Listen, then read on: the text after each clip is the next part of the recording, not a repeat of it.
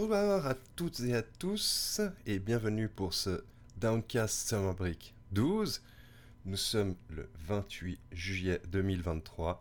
Euh, je, 28 août 2023. Je vis dans le passé, c'est ça la nostalgie. Et c'est une date un peu spéciale parce que c'est la date anniversaire du Downcast aujourd'hui. Alors, happy birthday Downcast Joyeux anniversaire, incroyable. Euh, ouais, non, du coup, alors Marc, je sais pas si tu veux parler, t'es mute. Tu es mute, euh, Marc. Il faut te démute si tu veux parler. Ah bah, tu vois, voilà, tu me dis de me muter, mais maintenant je me mute tout le temps. voilà. Euh, non, mais du coup, euh, ouais, salut tout le monde. Bah, du coup, date un petit peu spéciale, effectivement, le 28, puisque, eh bien, il y a 5 ans pile aujourd'hui, le 28 août, on avait publié le premier Doncast. Euh, donc euh, voilà, on fête nos 5, bougies aujourd'hui. Donc c'est cool. Et Diego, je te laisse la, la primeur de l'information, de la fraîcheur de, de quelques petites annonces. Une annonce, hein, pas très Voilà, énorme, mais voilà, bon écoutez, on va alors une annonce. Maintenant même, est-ce qu'on appuie sur publier? Parce qu'il y a une vidéo On un peu appuie spéciale. sur publier, voilà. tout à fait. Et on est parti. pour une vidéo spéciale sur notre channel YouTube et je pense qu'elle sera aussi en audio. Vous pourrez également l'écouter sur le podcast et on vous laisse découvrir. On a, on a eu du plaisir à la faire. C'est un peu particulier. C'est un de nos formats. Et est-ce qu'on est qu'on divulgage quelque chose ou rien du tout? Bon, les gens découvriront, mais on parle de Ouais. downgrade. Voilà. Voilà, on parle de On peut quand downgrade. même remercier aussi euh, Fab, euh, donc euh, de Xbox Squad ou de sa propre chaîne, voilà, qui nous a quand même aidé euh, pour, pour faire cette vidéo-là, parce qu'on avait besoin d'avoir une tierce personne pour pouvoir euh, nous, nous mettre à l'aise. Voilà, tout à fait. Il nous a mis tout à fait à l'aise.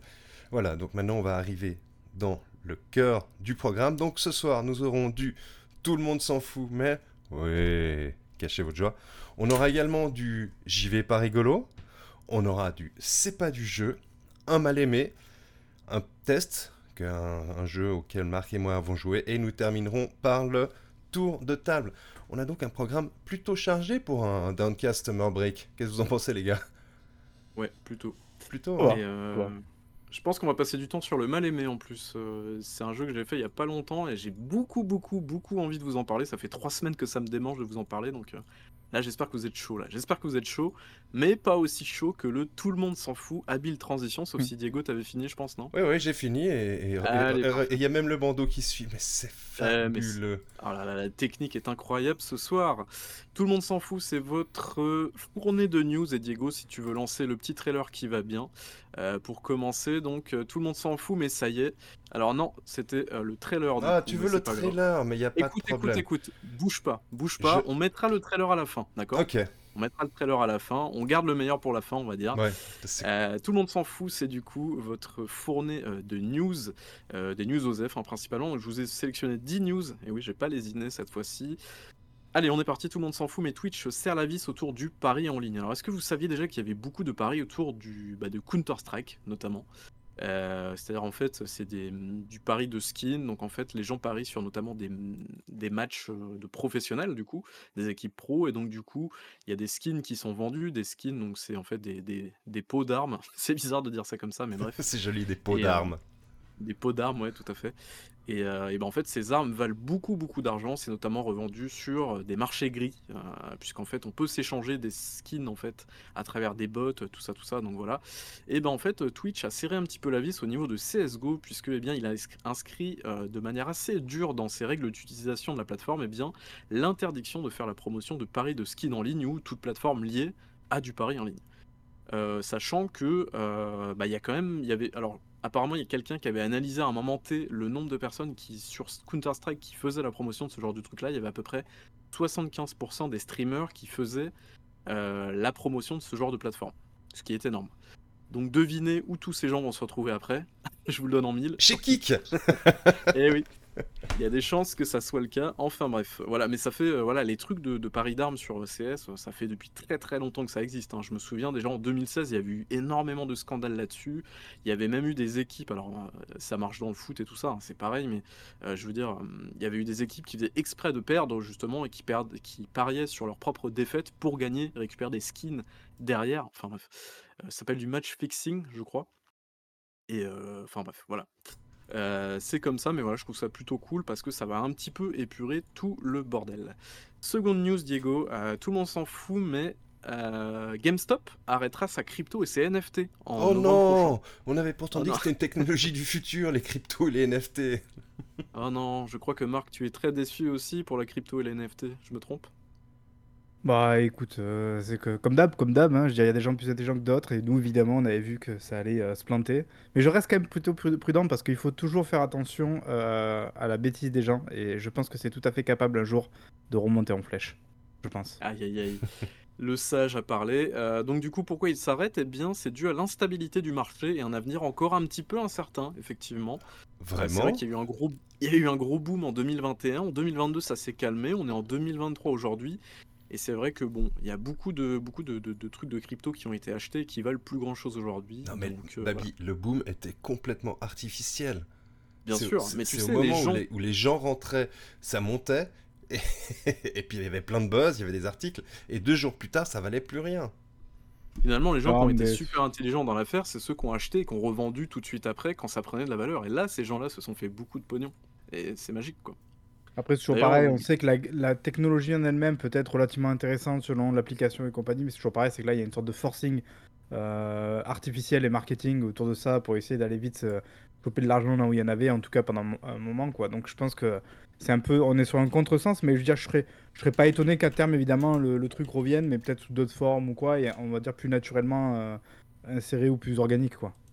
Sachez qu'Ubisoft n'a pas abandonné son, son truc de NFT. hein. Ils Mais non, sont, mais, euh, mais Ubisoft, euh, ils essaient de faire de la nécromancie avec plein de choses. Bref. Euh, news suivante du coup, Diego. Euh, tout le monde s'en fout, mais Crysis 3, sorti en 2013 sur PS3, Xbox 360 et PC, fermera ses serveurs multijoueurs le 7 septembre prochain. Avouez que ça vous embouche un coin, non? Ah Alors, ouais, on est extrêmement On triste. prend surtout que c'était ouvert. C'était encore ouvert, effectivement. Euh, un jeu un petit peu plus récent, on a Medal of Honor VR, donc euh, c'est Medal of Honor Above and Beyond, qui lui euh, bah, a Ah oui. été développé par Respawn Entertainment. Et bien lui, c'est pareil, il va fermer ses, ferm- ses serveurs multijoueurs, alors que pourtant, eh bien, selon euh, plusieurs, plusieurs sources, euh, eh bien, c'était le, euh, la composante la, la plus réussie du jeu. Donc, euh, donc euh, voilà, c'est un petit peu dommage, mais bon. Euh, Et c'est donc là le moment où on apprend donc que le jeu était sorti aussi. Ok. C'est vrai. Non, mais apparemment, c'était un, un jeu pas trop mal. Oui, hein, en plus, donc, euh, ouais, je crois qu'il avait des bons, des bons pas, retours. hein. Euh, Diego, t'es sur la bonne news, bouge pas. Euh, Ah ouais. Puisque, eh bien, tout le monde s'en fout, mais Rockstar Games a annoncé avoir intégré au sein de ses effectifs euh, CFX.RE. Alors, qui c'est ces gens-là? Eh bien, c'est une équipe, donc l'équipe responsable des modes roleplay 5M et Red M. Ça, c'était le 11 août. Alors, du coup, si vous connaissiez pas ces modes-là, c'est des modes pour GTA Online, notamment, qui permet de faire du roleplay, vraiment. Genre, euh, je crois qu'à un moment, c'était l'année dernière ou il y a deux ans, je me souviens plus, il y avait pas mal de streamers français qui avaient, euh, pas mal saisi le truc, ou euh, il y en a qui étaient les flics, l'autre les brigands et tout, je me souviens plus exactement, mais voilà. Et euh, c'est un truc qui fonctionne euh, pas mal sur la durée. Sauf que, eh bien, news suivante, euh, c'est ça qui est drôle, du coup on se dit, ah chouette, du coup, Rockstar, ils sont cool, ils sont sympas, ils sont gentils et tout, et bien non, puisque derrière, eh bien, le 18 août, donc on passe du 11 août au 18 août, et bien Tech2, qui est la maison mère de Rockstar Games, décide de restreindre l'utilisation de Sentient Streets, qui est un mode de GTA V qui permet l'utilisation de l'intelligence artificielle pour générer des conversations avec des PNJ de manière naturelle, bah, du coup en parlant avec un micro. Euh, ce qu'il faut savoir, c'est que le mode était distribué de manière gratuite et open source, donc du coup il n'y avait pas vraiment de revenus euh, d'argent, il n'y avait pas de source financière derrière. Donc euh, voilà, on est dans du pur Tech2, c'est-à-dire que d'un côté on a Rockstar Games ou Tech2, hein, c'est la même entité, mais qui se dit tiens, on va intégrer des modeurs au sein de notre équipe, donc ce qui est plutôt cool. Mais ce qu'il faut se dire, c'est qu'ils n'ont pas fait ça pour le beau geste. Si Rockstar Games ou Tech2 a racheté l'équipe derrière 5M, c'est tout simplement pour les empêcher de continuer à bosser finalement sur ça et euh, pour le prochain GTA, du coup GTA 6 online, euh, bah, éviter qu'en en fait il y ait un 5M bis qui refasse son apparition, ce qui permettra en fait à- certainement de proposer un mode, on va dire, euh, roleplay euh, officiellement dans GTA 6 online. Enfin moi c'est ma, c'est ce que Oui, je tout pense, à fait. mais, euh, mais voilà. Je pense En qu'on n'est pas prêt pour. On n'est pas prêt, à mon avis, pour GTA 6. euh, Je pense la... la vague qui va arriver avec de GTA 6. hein. Et on rappelle que GTA 6, ça va être nul. Euh, euh, news suivante, pardon. Du coup, tout le monde s'en fout, mais c'est vrai qu'on vous parle régulièrement de Netflix. Voilà, c'est vrai que Netflix, ils tentent des trucs dans le jeu vidéo. Et bien là, Netflix est actuellement en train de tester au Canada et au Royaume-Uni service de streaming de jeux mobiles. Alors déjà, est-ce que vous saviez que Netflix avait du jeu mobile? Je pense que oui, même Mhm. si c'est pas très démocratisé. Euh, Il y a beaucoup de jeux qui sortent, hein, mine de rien, donc c'est du jeu mobile à l'intérieur de l'application Netflix. Si vous scrollez un petit peu vers le bas, en général, vous aurez un petit bandeau sur tablette et smartphone avec euh, bah, des jeux Android ou iOS. Euh, et donc, euh, du coup, eh bien, ils commencent à tester dans ces deux territoires- territoires-là, pardon, du jeu mobile, donc euh, en streaming. Donc finalement, c'est ce que faisait Stadia ou on va dire la Ouya, mais version euh, 2023 quoi.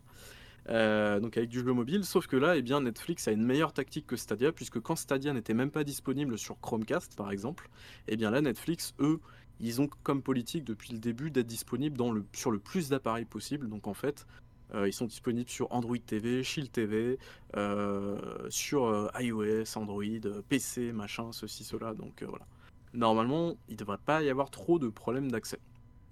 Finalement, Ouais. ça fait depuis 2021 qu'ils sont dans le jeu vidéo, donc c'est plutôt cool.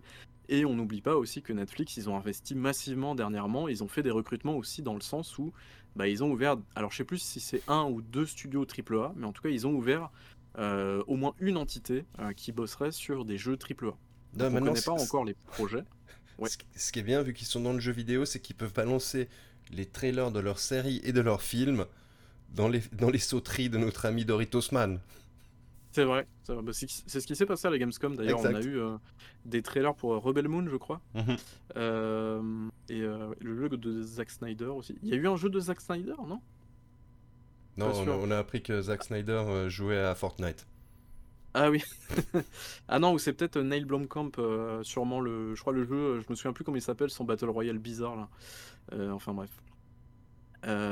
Et donc voilà, alors, je sais pas vous les gars, mais moi si un jour Netflix me balance un espèce de Back 4 Blood ou un Left 4 Dead sauce Stranger Things, moi je signe direct quoi. J'adore l'univers et putain, le jour où il me balance un jeu Stranger, Stranger Things, je signe direct. Ça serait tellement cool quoi. L'univers s'y prêterait tellement bien, je trouve. Non, mais toi, c'est parce que c'est une époque que t'as pas connue, tu vois. Moi, j'ai pas de la nostalgie des années 80. c'est vrai. Bah Marc aussi, je crois. hein. Marc, c'est pas années 80 non plus. hein. Non, Enfin, je me trompe Non, mais. euh, après, Euh, Marc est un être humain normal. Si un jeu vidéo Stranger Things ce serait pertinent, je sais pas, il faudrait trouver la, la bonne formule quoi. Mais bon, je sais pas. On a bien eu Massacre à la tronçonneuse là récemment donc pourquoi pas. Ouais, qui a eu bonne presse en plus, apparemment. hein, Qu'un espèce de Dead by Daylight, je crois, un truc comme ça. Mhm, avec des Donc, serveurs euh, ouais. qui plantent bien et tout, comme, comme Dead by Aussi. Daylight. Aussi, aussi. euh, news suivante, du coup. Alors, ça, c'est une petite news pour Marc. euh, Tout le monde s'en fout. euh, mais 3 millions pour euh, Hi-Fi Rush. Donc voilà, Mm. c'est tout. C'est le tweet. Et du coup, bah, c'est cool pour un espèce de petit shadow drop. Alors, je sais pas si on peut considérer ça comme étant un triple A. On va dire que c'est un gros double A boosté aux hormones, quoi. Et voilà, c'est plutôt cool pour un, un petit jeu comme ça. Donc, euh, très chouette, euh, mine de rien. Style The Gotti. Style The Gotti selon certaines personnes, effectivement. Euh, news suivante, du coup, tout le monde s'en fout, mais on vous en parlait il y a quelques mois. C'est désormais chose faite. Irdeto. Est-ce que vous vous souvenez de cette entreprise-là? C'est une entreprise autrichienne qui est derrière Des Nouveaux. Alors, Des Nouveaux, c'est le célèbre et controversé DRM sur PC qui a été gratifié par Nintendo du coup pour venir s'installer dans les prochains jeux sur Switch histoire de bloquer les émulateurs de la console de Nintendo sur PC. Est-ce que vous avez suivi ça un peu dernièrement? C'est-à-dire que assez récemment, on a eu notamment Zelda euh, Tears of the Kingdom qui est sorti au mois de c'était au mois de mai, je crois. Euh, il était jouable sur PC deux semaines avant sa sortie, on va dire euh, légale et, officielle, un petit peu partout, qui faisait qu'en fait il était déjà émulé. Mais comment On- tu, tu sembles parfaitement bien renseigné, Babi, sur cette Ouais. histoire, c'est bizarre. Bon, on en a parlé la semaine dernière, on va pas refaire le débat, d'accord, encore une fois, euh, voilà. Euh, le dealer de drogue, tout ça, tout ça, bref. Euh, et ça s'est passé un petit peu pareil avec Red Dead Redemption, euh, qui est sorti assez récemment sur, euh, bah, enfin, la ressortie assez vilaine de Red Dead Redemption sur euh, PS4 ou PS5, je me souviens plus, enfin bref. C'est sorti sur Switch et le jeu était disponible aussi une semaine avant sur, euh, sur PC, du coup, via émulateur. Euh, donc Nintendo essaye peut-être de faire un petit peu la nique, et puis des nouveaux, bah, c'est un petit peu leur business model aussi. Donc en fait, ils sont en mode, bah, à partir de maintenant, on va essayer d'intégrer le DRM des nouveaux à l'intérieur des jeux Switch. Ce qu'il faut savoir, c'est que du coup, bah, ça va intégrer aussi la console Switch, en fait, euh, finalement, mais c'est destiné, c'est un DRM destiné pour le PC, mais c'est intégré aux jeux Switch. Vous voyez un peu le délire? Donc du coup, plusieurs questions vont se poser. Est-ce que tous les jeux vont bénéficier de ce truc-là? Est-ce que c'est Nintendo qui les intègre d'office? Est-ce que c'est le développeur qui les intègre ou non? Qui choisit d'intégrer cette protection ou non? Est-ce que ça va impacter les performances de la Switch? Parce que la Switch, c'est un hardware qui est quand même vieillissant et pas très performant à la base. Donc si en plus on a un des nouveaux qui se rajoute derrière, est-ce que ça va faire usine à gaz? Parce que bon, on a encore une fois les deux sons de cloche avec des nouveaux. Des fois ça marche très bien, il n'y a pas de problème, et d'autres fois ça marche quand même assez mal. on a le cas notamment de Humankind, de Resident Evil 8, de d'autres jeux. J'ai plus plus tous les jeux en tête, tous les exemples, mais voilà où en gros ça niquait complètement les performances d'un jeu. Et puis bah, il y a la question de la préservation du jeu vidéo, encore une fois qu'on aime bien mettre en avant au sein de l'émission. du coup, quand on met un DRM comme ça, qu'en est-il de la préservation du jeu vidéo dans 10, 15, 20 ans? Bah, si jamais le DRM persiste toujours, s'il est toujours intégré dedans, voilà. Donc, ça va rien changer, l'émulateur s'adaptera.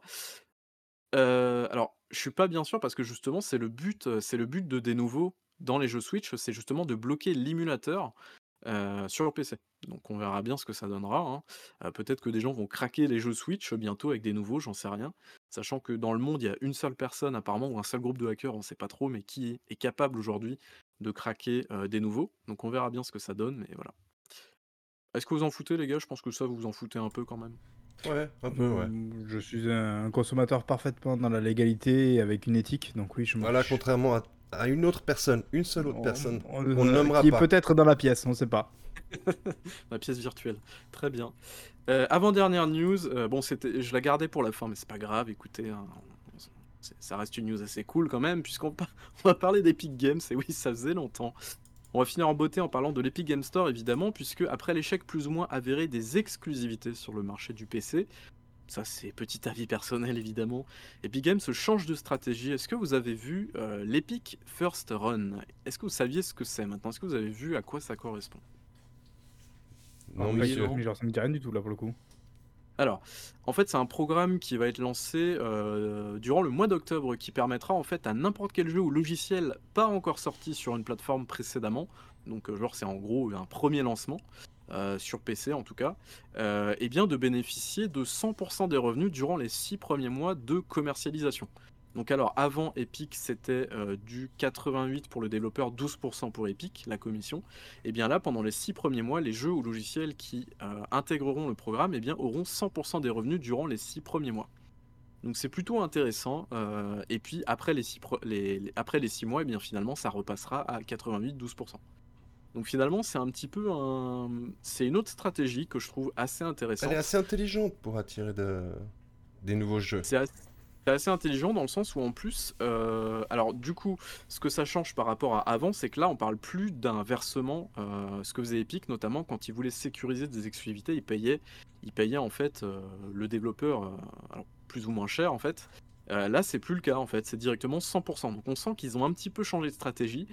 Ça fait un peu stratégie de la dernière chance quand même, hein, je vous avoue. Euh, mais bon, je trouve que la proposition peut être sympa, sachant que le développeur n'est pas tenu de garder les 6 mois complets. C'est-à-dire qu'en fait, à partir du moment où ils veulent euh, casser un petit peu le truc et se barrer, finalement, bah, ils, commencent à faire le premier mois et ils voient que euh, bah, en fait, il n'y a pas d'utilisateurs qui achètent leur jeu, bah, en fait, ils peuvent très bien se, se barrer au bout d'un mois et sortir sur les autres, sur les autres supports s'ils veulent.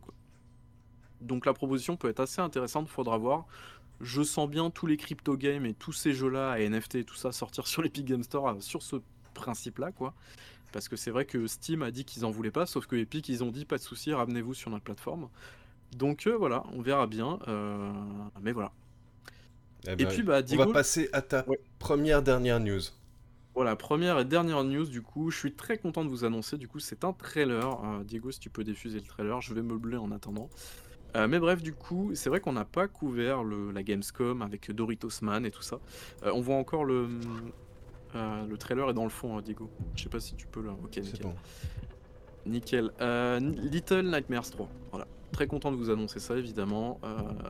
je vous en avais parlé en plus il y a 2-3 semaines, là, durant le, je m'étais refait les, deux jeux, plus le, DLC du premier jeu.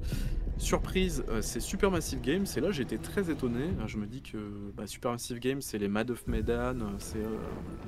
je me souviens plus les autres jeux, il y a Until Down, The Query l'année dernière et tout ça, donc c'est un studio qui s'y connaît en termes d'ambiance horrifique. Donc en fait, ça peut être cool. et puis, bah, la particularité de cet épisode, c'est qu'on pourra jouer cette fois-ci en coopération en ligne avec une autre personne. Et la particularité aussi, c'est qu'on aura le droit à un pass ami. Donc en fait, un seul jeu pour deux personnes. Donc ça, Ah, c'est bien. Ah, comme, euh, comme les jeux un petit peu la merde, comment il s'appelle là de... de celui qui a fait euh, le jeu avec la prison, avec les frères et compagnie là. Way Out et Two, ouais. effectivement. Ouais, c'est- je crois que c'était pareil, on achetait un jeu, on avait du coup un pass à mettre dedans pour pouvoir. euh, ouais. C'est ça. Donc là, ça va être le même principe. Donc alors niveau ambiance, on est dans un délire. Il y a, il y a un délire avec euh, le miroir, euh, tout ça. Euh, il y a des grosses bêtes qui nous, qui nous poursuivent. Enfin bref, voilà. Du Little Nightmares. Donc je suis très très chaud. Ça sort pour 2024.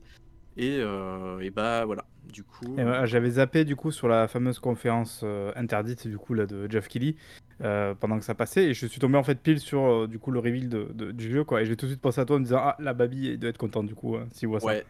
Alors par contre, euh, ouais, euh, bah du coup, euh, il y a la musique. Alors la musique du trailer est formidable, mais euh, par contre, le, alors je me souviens plus de Tobias, euh, comment il s'appelle, le compositeur, il sera un petit peu moins impliqué apparemment dans l'aventure. Donc euh, voilà, il faudra voir parce qu'il y a ça d'un côté, et de l'autre côté, bah, on n'est plus sur le même développeur, on est sur Supermassive. Alors je pense que je leur fais confiance hein, là-dessus, il y a pas de problème, Ah, ils mais ont on fait est des plus bons quand jeux. même sur. Ouais, mais on n'est plus sur Ouais le mais c'est développeur c'est- original. c'est des jeux un peu à la quantique euh, que font Supermassive Ouais, en tout général. à fait. Donc là c'est Ouais. quand même on est quand même sur entre guillemets un vrai jeu vidéo non? Je crois que Little Nightmares genre avec des vraies mécaniques euh, de jeux vidéo classiques quoi. Donc euh, Ouais, est-ce que c'est si rassurant que ça? Bah moi j'étais quand même assez rassuré parce que euh, bah, je te dis il, il maîtrise quand même les ambiances un peu glauques et un peu un peu horrifiques et Little Nightmares c'est totalement ça quoi. Bah, de toute façon, Donc les moi, bases pas- de gameplay, elles sont là, Babi. Elles changent pas, elles changent pas radicalement du 1 au 2 Bien et puis elles sûr. vont pas changer euh, du 2 au 3. Ce qu'il faut savoir c'est que Supermassive c'est pas des étrangers par rapport à la licence puisqu'ils ont euh, ont bossé sur Little, Nightmares 2 notamment la version Enhanced Edition euh, du 2. Donc euh, voilà c'est pas non plus des étrangers de la licence totalement quoi. Et ils ont annoncé aussi au passage euh, des podcasts liés à l'univers. Donc voilà, si vous aviez pas assez des comics et des trucs comme ça, eh bien vous avez maintenant des podcasts. Donc voilà. Et je suis très content du coup de l'annonce. Donc ça va faire partie de mes attentes pour 2024. Et voilà, j'en ai fini pour mes news. Parfait. Bah, on va continuer un petit peu dans les news avec le, le, le JV pas rigolo. Ah, Donc, la première news qui Marc nous a dit on s'en fout, nous on s'en fout pas, c'est les licenciements chez BioWare. Donc 50 personnes Ah, ont ouais, J'ai été. pas dit on s'en fout. J'ai dit que malheureusement, c'est un truc Arrête, relativement Marc. systémique. Qu'il y en a, qu'il y en a, mais qu'il y en a tout le temps en fait. Quoi. Ma- Donc, Marc, le truc, on, c'est que si jamais on, on les, sait, les on- on traite, sait que tu fais, sort pas. On sait que tu fais semblant de, de t'intéresser aux, aux choses sociales. aux gens, aux humains. voilà, exactement. Donc 50 personnes ont été licenciées. Euh, a priori, ils auraient retrouvé, on leur aurait proposé des rôles euh, au sein de, de EA. Et euh, alors, c'est pour, c'est pour préserver le, le studio à long terme. Et on y apprend aussi que le prochain Mass Effect est toujours en pré-production. Bon, c'est pas cool, il y a 50 personnes qui ont été, euh, qui ont été licenciées et poten- mais potentiellement remplacées, mais ça fait quand même un moment que ça va pas bien chez BioWare. On se rappelle Ouais, notamment de la, le BioWare Magic. de, voilà, de la fin du développement du dernier euh, Mass Effect où ils avaient cru au fameux euh, BioWare Magic et ça n'a pas du tout joué. Voilà. Alors là, la prochaine, c'est pour Marc. Ah. Euh, Ah oui. Ubi Ah, a an- annulé Immortals 2, euh, qui devait pas mal changer en fait par rapport au, au précédent, parce que il de- ça devait être un mélange de Elden Ring, de Legends of Zelda Wind Walker, et ça devait notamment se dérouler euh, bah, dans un archipel de, de type polynésien. Alors Marc euh, est mort de rire. Moi, moi, je, je trouve que moi j'avais bien aimé le premier. Marc dit que c'est un jeu Gameloft, je suis pas forcément d'accord. Game- Et, et j'ai envie de te dire, tout ce qu'on apprend sur cette suite là, donc hum, annulé, prouve que c'était un jeu Gameloft. Euh, Déjà, parti... je vous l'avais dit déjà en coulisses, le fait que le jeu soit développé en seulement un an pour le premier, c'est quand même qu'on n'est pas sur un très très gros projet quand même, hein, faut, faut pas se mentir. Rappelons que le jeu a quand même drastiquement chuté de prix une semaine après sa sortie, qui voulait dire quand même qu'il y avait un placement de, de- de gamme qui était un peu curieux. Et, et au-delà de ça, là, euh, quand tu lis justement donc, euh, ce qu'on apprend maintenant de, de cette suite, en fait, c'est que c'était pas une suite. Enfin, en fait, c'est que le truc a, été en train de prendre une direction euh, totalement différente. Il y avait déjà un aspect plus réaliste. Et oui, justement, parce qu'il y avait ce côté, franchement, jeu Game Loft, jeu mobile, quoi, sur le premier, quoi. Là, je pense que les mecs, ils ont compris, ils ont essayé de se faire un truc un peu plus réaliste, un peu plus euh, mature, ou en tout cas dans la gamme de, ce qu'on peut voir chez Ubisoft en, en général. Et au point qu'on apprend apparemment en interne qu'ils avaient la volonté de ne pas en faire euh, Immortals Phoenix Rising 2, mais d'en faire vraiment un truc rebrandé, tout avant nouveau, avec une nouvelle licence et tout ça, quoi.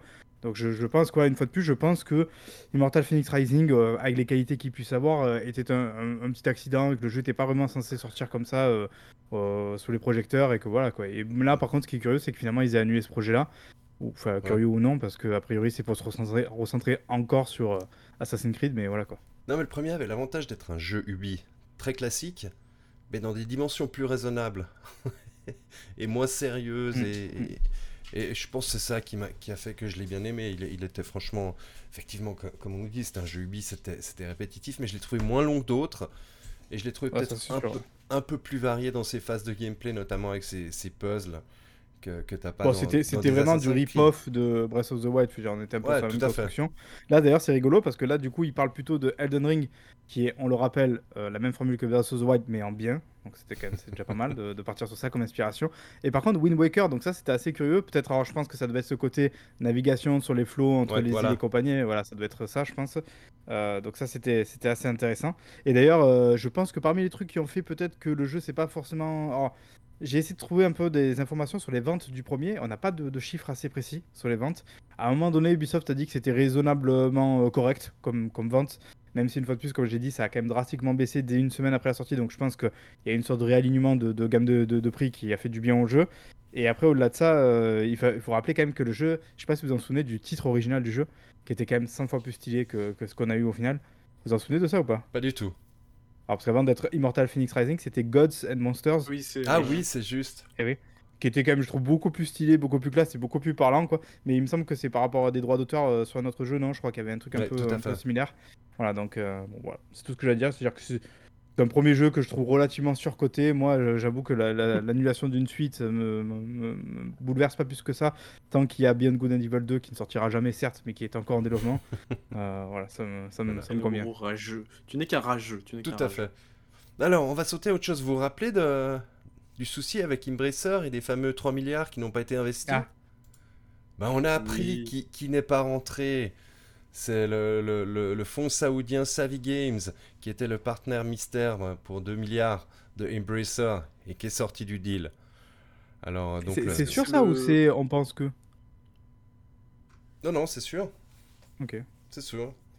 C'est le même fonds qui a investi chez Nintendo aussi, chez, Chez- SNK ou Chez SNK, exactement. C'est bah, Ouais. le fonds. euh, le fonds de la saoudien. couronne saoudienne, non C'est ça Voilà, exactement. Dont vous avez déjà parlé d'ailleurs, je crois, non dans, le- Mhm. dans la vidéo sur Harry Potter et sur le, le boycott. Voilà, Ouais. donc, alors, à titre personnel, je trouve que c'est plutôt une bonne nouvelle. Ouais, pas... sauf que derrière, on a eu Embracer qui a, qui a Ouais, tué un studio, euh, je crois qu'ils avaient fondé il y a pas si longtemps que ça, il me semble. ouais, Donc, tout euh, à fait. C'est, ouais, ça pue un peu. hein. C'est pas une spécialement bonne nouvelle, mais bon, après, euh, pour Tout les personnes fait. en tout cas qui sont touchées, quoi. Voilà. Donc, euh, Sevi, ils, ont dit qu'ils allaient investir 38 milliards dans l'industrie du jeu vidéo. Et euh, ils, ont, ils ont dit notamment qu'ils allaient acheter euh, la, la compagnie de mobile, euh, de, ah, de, de jeux mobiles Scopely pour 4,9 milliards. Voilà. Ah bah c'est bien, conseil pour en faire Et- Immortal 2. Voilà.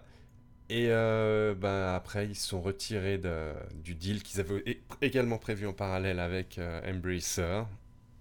Et ça a fait pas mal de, de- de mal à, à Embracer. Et euh, notamment, bah, il y a Campfire Cabal, euh, que le- qui, qui était un studio qui a, qui a annoncé qu'ils ont été fermés par Moi, Embracer. moi, j'- j'avoue, je comprends pas trop comment c'est possible cette situation. Mais je crois que je l'avais déjà dit en plus quand on avait un peu traité du truc, dans le sens où comment tu peux du coup t'engager et prévoir donc sur cette rentrée d'argent là si c'est visiblement pas suffisamment solide pour que ça aboutisse quoi. Il y a un côté, euh, je sais pas, les mecs ils avaient pas un deal entre eux. Est-ce que euh, le fameux fonds là il est pas censé payer du coup des, pénalités au truc? Vois, Sûrement, sûrement, ils, sont, ils ont sûrement dû payer des pénalités, mais les pénalités sont jamais à la hauteur, ouais, ouais. de l'investissement. hein. Et je trouve ça presque, ça, enfin, vu comme ça, parce qu'évidemment, j'ai aucune expertise euh, dans ce milieu-là, quoi. Ça fait un peu amateur, je trouve, comme, euh, comme mouvement, quoi. Genre de se faire avoir comme ça aussi fa- facilement et aussi grossièrement. euh, je trouve qu'il y a un côté, tu vois, bah, du coup, comme disait Babi, il y a quand même des, des vies qui sont en jeu, enfin, des, voilà, des, des postes, des studios et tout. Et sais pas, c'est très Ouais, mais tu sais, des fois, des fois en business, euh, bon, ok, t'as t'as la dédite, mais t'as as aussi le, le gentleman's agreement. Oui, oui, ouais, mais avec Et- les Saoudiens, ça existe ça. Je Tu vais vas avoir des pro- problèmes après. Avec la... Je- je- va je- de plus. Je vais pas me prononcer à ce sujet, je, je- je n'ai aucune idée, je n'ai jamais travaillé avec des Saoudiens. Mais euh, Bon. je, je Bon, sais qu'il y après, a, y a pas, des gens avec que qui c'est un tu ne brasseur. peux pas avoir de gentleman's agreement. Après, peut-être que c'est un brasseur aussi qui a, qui a merdé de leur côté. euh, Peut-être. Parce que ça reste une option et que voilà, c'est aussi pour ça. hein. Voilà. Je sais pas. Embracer, Ok. moi je veux qu'un truc, s'il te plaît, Embracer. Sors-moi des remasters de la bataille pour les terres du milieu 1 et 2, s'il te plaît. C'est tout ce que je veux, moi. Putain, bordel de Et- et- merde. Et, sort en vrai euh, Darksiders 3 aussi, s'il te plaît. euh, Pour, pour Non, il est là, Dark- c'est le meilleur de la série. Arrête-toi, arrête. Putain, Quelle Oh là là, oh là là, on va envoyer quelqu'un chez. Babi. Allez, et la dernière nouvelle, elle est, elle est peut-être pas très drôle, c'est l'ESRB veut approuver une reconnaissance faciale pour la reconnaissance pour bah, pour vérifier l'âge. Oui. Euh, Donc, alors ça, c'est- ça Combien ils reste comptent faire ça là? plus du- Ça reste plus du. Alors en fait, le, le principe, euh, Diego, je reprends la main si Ouais. tu veux. Euh, Ça reste plus en fait un espèce de pro. Alors c'est un espèce de brevet ou un proto comme on en voit souvent et qui sont pas forcément appliqués, hein, évidemment. Mais euh, en gros, comment ça se passe? Eh bien, du coup, euh, par exemple, imaginons, toi, tu as 16 ans, tu veux aller acheter ton, GC ton GTA 6 qui demande, euh, c'est du adult only, en gros, ou 18 plus, quoi, en Peggy 18. Euh, T'as pas le droit de l'acheter, donc en fait, ce qui va se passer, c'est que, eh bien, le vendeur va te foutre un- une tablette ou un téléphone sur la gueule. Ah. Ça va analyser ton visage et ça va essayer de deviner ton âge en passant par, euh, bah, du coup, une application tierce, une entreprise tierce, je crois. Donc déjà, côté vie privée, côté, ouais, côté vie privée et, euh, et scan facial, faut jamais faire ça. Vraiment, c'est voilà quoi. C'est comme Twitter bientôt. Si Twitter ou X, pardon, X, si X vous demande d'ajouter votre, euh, votre carte d'identité, ne faites jamais ça parce que vous savez jamais où vont où vont vos données tout ça. Hyper, euh, ça peut être hyper hyper dangereux. Donc euh, voilà, c'est une idée à la con, euh, mais euh, mais voilà, ils ont ils ont des idées à la con des fois et voilà. Donc c'est pas sûr que ça ça puisse un jour euh, arriver. Mais, euh, mais voilà, ils se sont dit qu'un jour, eh bien, on savait pas trop quoi faire, donc on va inventer un système un peu bidon à base Mm. d'IA, à base d'entreprises, à base de serveurs qui sont je ne sais où, avec des données qui vont transiter, et puis peut-être que les données, bon, bah, on va les garder un jour, et puis on saura pas trop ce qu'on va en faire, mais voilà quoi. Écoute, moi j'ai déjà mis ma carte d'identité sur YouTube, alors bon. Aïe aïe aïe, toi t'es foutu, Et- toi. ben, parce que j'avais pas le choix, c'était pour le documentaire Xbox. Genre, t'arrives au quatrième épisode et il te faut la carte d'identité pour pouvoir le voir celui-ci. J'allais pas skipper un épisode, ça n'avait pas de sens. Ah oui, sachant que tu as plein d'applications et de sites tiers, c'est des instances qui te permettent de voir des vidéos YouTube sans se connecter. mais Voilà, c'est on voit, hein. on voit de nouveau qui Ah, dans la légalité. Ah, c'est le discours de quelqu'un qui est étrangement bien euh, renseigné sur le fait que Zelda était disponible en émulation deux semaines. Exactement. Non, je Voilà. suis malin, c'est tout, je suis Non, malin. je suis malin. Ok, on va, Phil, on va dénoncer. Bon, bah, je pense qu'on a fait le tour. C'était une grosse fournée de news ce soir. Et on va passer maintenant à. C'est pas du jeu. Marc, t'es prêt? Ah, c'est pas du jeu. Allez. Allez, d'abord, générique. Eh ouais, on l'a retrouvé. C'est pas du jeu, votre chronique cinéma, série et jeux de plateau autour du jeu vidéo. Oh là là, comme c'était beau. Comme c'était Alors, beau. Alors- mon cher Diego, je crois que tu as une vidéo à lancer Voilà. en fond. Et je vais passer la vidéo en fond, voilà. Oui, Babi, tu as peut-être quelque chose à dire avant que je commence Bah, non seulement. Alors bon, on se doutait bien que c'était ça, Marc, hein, du coup. Bah, évidemment, toi. euh, Alors, ont non déjà parlé sur seulement- Twitter en plus. Ouais, ouais, mais c'est vrai que je, m'en suis souvenu tout à l'heure. Non seulement euh, il y a le générique, mais en plus j'ai refait le générique parce que je- j'ai perdu l'audio en fait. Donc j'ai dû refaire le générique et du coup j'ai rajouté série et jeux de plateau. Voilà. Donc, Ah, si jamais faire des- des Bien livres, joué, des jeux bien joué, Babi. Ah, Yes. J'ai noté qu'il y avait jeu de plateau, j'étais mec. Il me semble qu'il n'y avait pas ça avant. Du coup, alors pour ceux évidemment, pour revenir quand même au cœur de, la chronique qui aura très vite, vous, vous inquiétez pas, pour ceux qui, ont peut-être accès à la vidéo, ils auront très vite remarqué que pour ce C'est pas du jeu, je vais parler donc de Gran Turismo, mais non pas attention du jeu, mais du film Gran Turismo, parce que oui, il existe un film Gran Turismo. Alors peut-être que vous avez vu passer le truc, parce que en fait, en vrai, en termes de marketing, ils ont été un peu vénères, je trouve, juste au moment de la sortie, alors qu'on n'en avait pas tellement plus entendu parler avant ça, quoi. Euh, et c'est un film, moi, qui avait quand même un petit peu interpellé ma curiosité. Euh, bah, parce que déjà, je trouve que c'est quand même extrêmement curieux de faire un film sur Gran Turismo. Il y a un côté un peu audacieux, je trouve, dans, dans- l'entreprise. Euh, un petit peu comme vous savez à l'époque, je sais pas si vous l'avez déjà vu ce film, moi je l'ai toujours pas vu, je crois, euh, Need for Speed. C'est quand même un projet relativement curieux sur le papier, mais, mais pourquoi pas. Euh, et on sait que ces derniers temps, PlayStation aime bien comme ça. Voilà, là ils ont lancé un petit peu la machine en termes d'a- d'adaptation. Là où Microsoft annonce trois fois l'existence de films Gears of War, mettent, mettent 8 ans à sortir une série Halo. PlayStation ils sont quand même un petit peu plus rapides, même si ça a pas mal traîné pour Uncharted. Finalement, le film est arrivé pour un résultat somme toute euh, mitigé. On a eu quand même The Last of Us aussi, qui était là, et là on en avait parlé notamment avec Babi. On a beaucoup aimé ce qu'ils en ont fait. Bon, euh, on imagine que HBO est aussi euh, dire, responsable de cette belle qualité. Et du coup, on a ce fameux Gran Turismo qui arrive. Alors, je vous cache pas, du coup, voilà, à la- l'annonce du projet, je me suis dit un peu chelou, mais pourquoi pas. Ensuite, j'ai appris que c'était donc l'histoire. Ah, mais attends, j'ai complètement oublié son nom. Euh, parce que Lil- son nom est un petit Lil peu- Blomkamp. non, ah, pas celui-ci. Le, le nom du, personnage euh, dont, dont est conté l'histoire, c'est Yann. Euh, oh, J'ai pas envie de dire de bêtises, c'est Mont- Mother Boros ou un truc comme ça, je sais plus. Mar Marden d'accord, Boros, c'est- voilà. C'est une histoire vraie, hein, c'est ça Euh, C'est ça, voilà. Et justement, en fait, du coup, ils se sont basés sur cette histoire vraie qui est quand même assez relativement incroyable, il faut le dire en vrai. À savoir celle d'un joueur, donc Yann euh, Mar Marden Boros, je si je dis pas de bêtises, euh, qui est un, joueur britannique qui a donc beaucoup, beaucoup, beaucoup, beaucoup joué à Gran Turismo euh, et qui en fait a tellement bien joué qu'il a fini par accéder à la fameuse GT Academy qui avait ouvert, euh, donc c'était Polyphony, Sony, PlayStation et en association avec Nissan. c'était une sorte d'académie en fait qui recueillait comme ça des, les meilleurs joueurs en gros de Gran Turismo, qui les mettait sur une vraie piste avec des vraies bagnoles, à savoir quand même des Nissan, des GTR. Euh, et donc pour voir s'ils étaient capables de passer du virtuel à la réalité sur les pistes, parce que bah, les mecs sont, ont tellement joué, sont tellement entraînés que dans leur idée c'était de dire est-ce que c'est on est capable de transformer ça en véritable expérience sur le terrain quoi. Donc en fait ça compte son histoire parce qu'effectivement ce mec là et donc, est de- était joueur est devenu pilote euh, professionnel par la suite, il a eu ses, petits succès ici et là, donc je trouvais que c'était pas con. Franchement, prendre cette histoire là, je me dis ouais c'est pas mal parce qu'il y a un côté on va traiter de la franchise sur la franchise du jeu, mais on va pas vraiment quand même euh, se focus sur euh, le cœur du jeu. On va raconter un truc un peu autour. Je trouvais que ça rentrait parfaitement dans les canons un petit peu américains du- d'une euh, d'une success story, comme on peut l'avoir, le mec qui part de rien mais qui finit euh, par vivre son rêve grâce à un jeu vidéo. En plus, il y a un côté quand même, et ça, ça se ressent vachement dans le film quand on le voit, un peu à la gloire de Gran Turismo, quoi. Un côté un peu genre, euh, cette licence est, euh, est incroyable, c'est le fruit des années de développement d'un amateur de, la bagnole qui en a fait le jeu de simulation ultime. Surtout que quand on est joueur, on sait que Gran Turismo est une belle simulation de course, mais que c'est pas forcément la simulation la plus pointue en termes de, jeu automobile, quoi. On est, plus quelque part quand même entre la grosse simu et quand même un petit peu casu pour qu'on puisse y jouer. Euh, donc voilà, donc c'est un peu drôle d'avoir tout ce ronronnement. Et ce qui fait d'ailleurs que justement ce ronronnement, quand- qui fait partie un peu de l'introduction du jeu, fait que euh, de- du film, pardon, fait qu'il y a 30 minutes qui sont mais imbuvables au début du film. Là vraiment au début quand ça a commencé, je me suis dit oh putain qu'est-ce que c'est que ce truc là. Et pourtant je me suis accroché pourquoi Parce que tu l'as dit tout à l'heure Digo, euh, à la réalisation c'est quand même Neil Blomkamp qui est quand même pas un mec, euh, enfin qui est pas n'importe qui. On parle de District 9, on parle de Capi que j'adore et que je défendrai toujours. Elysium, voilà, c'est un mec qui a failli bosser sur un nouveau. Alien.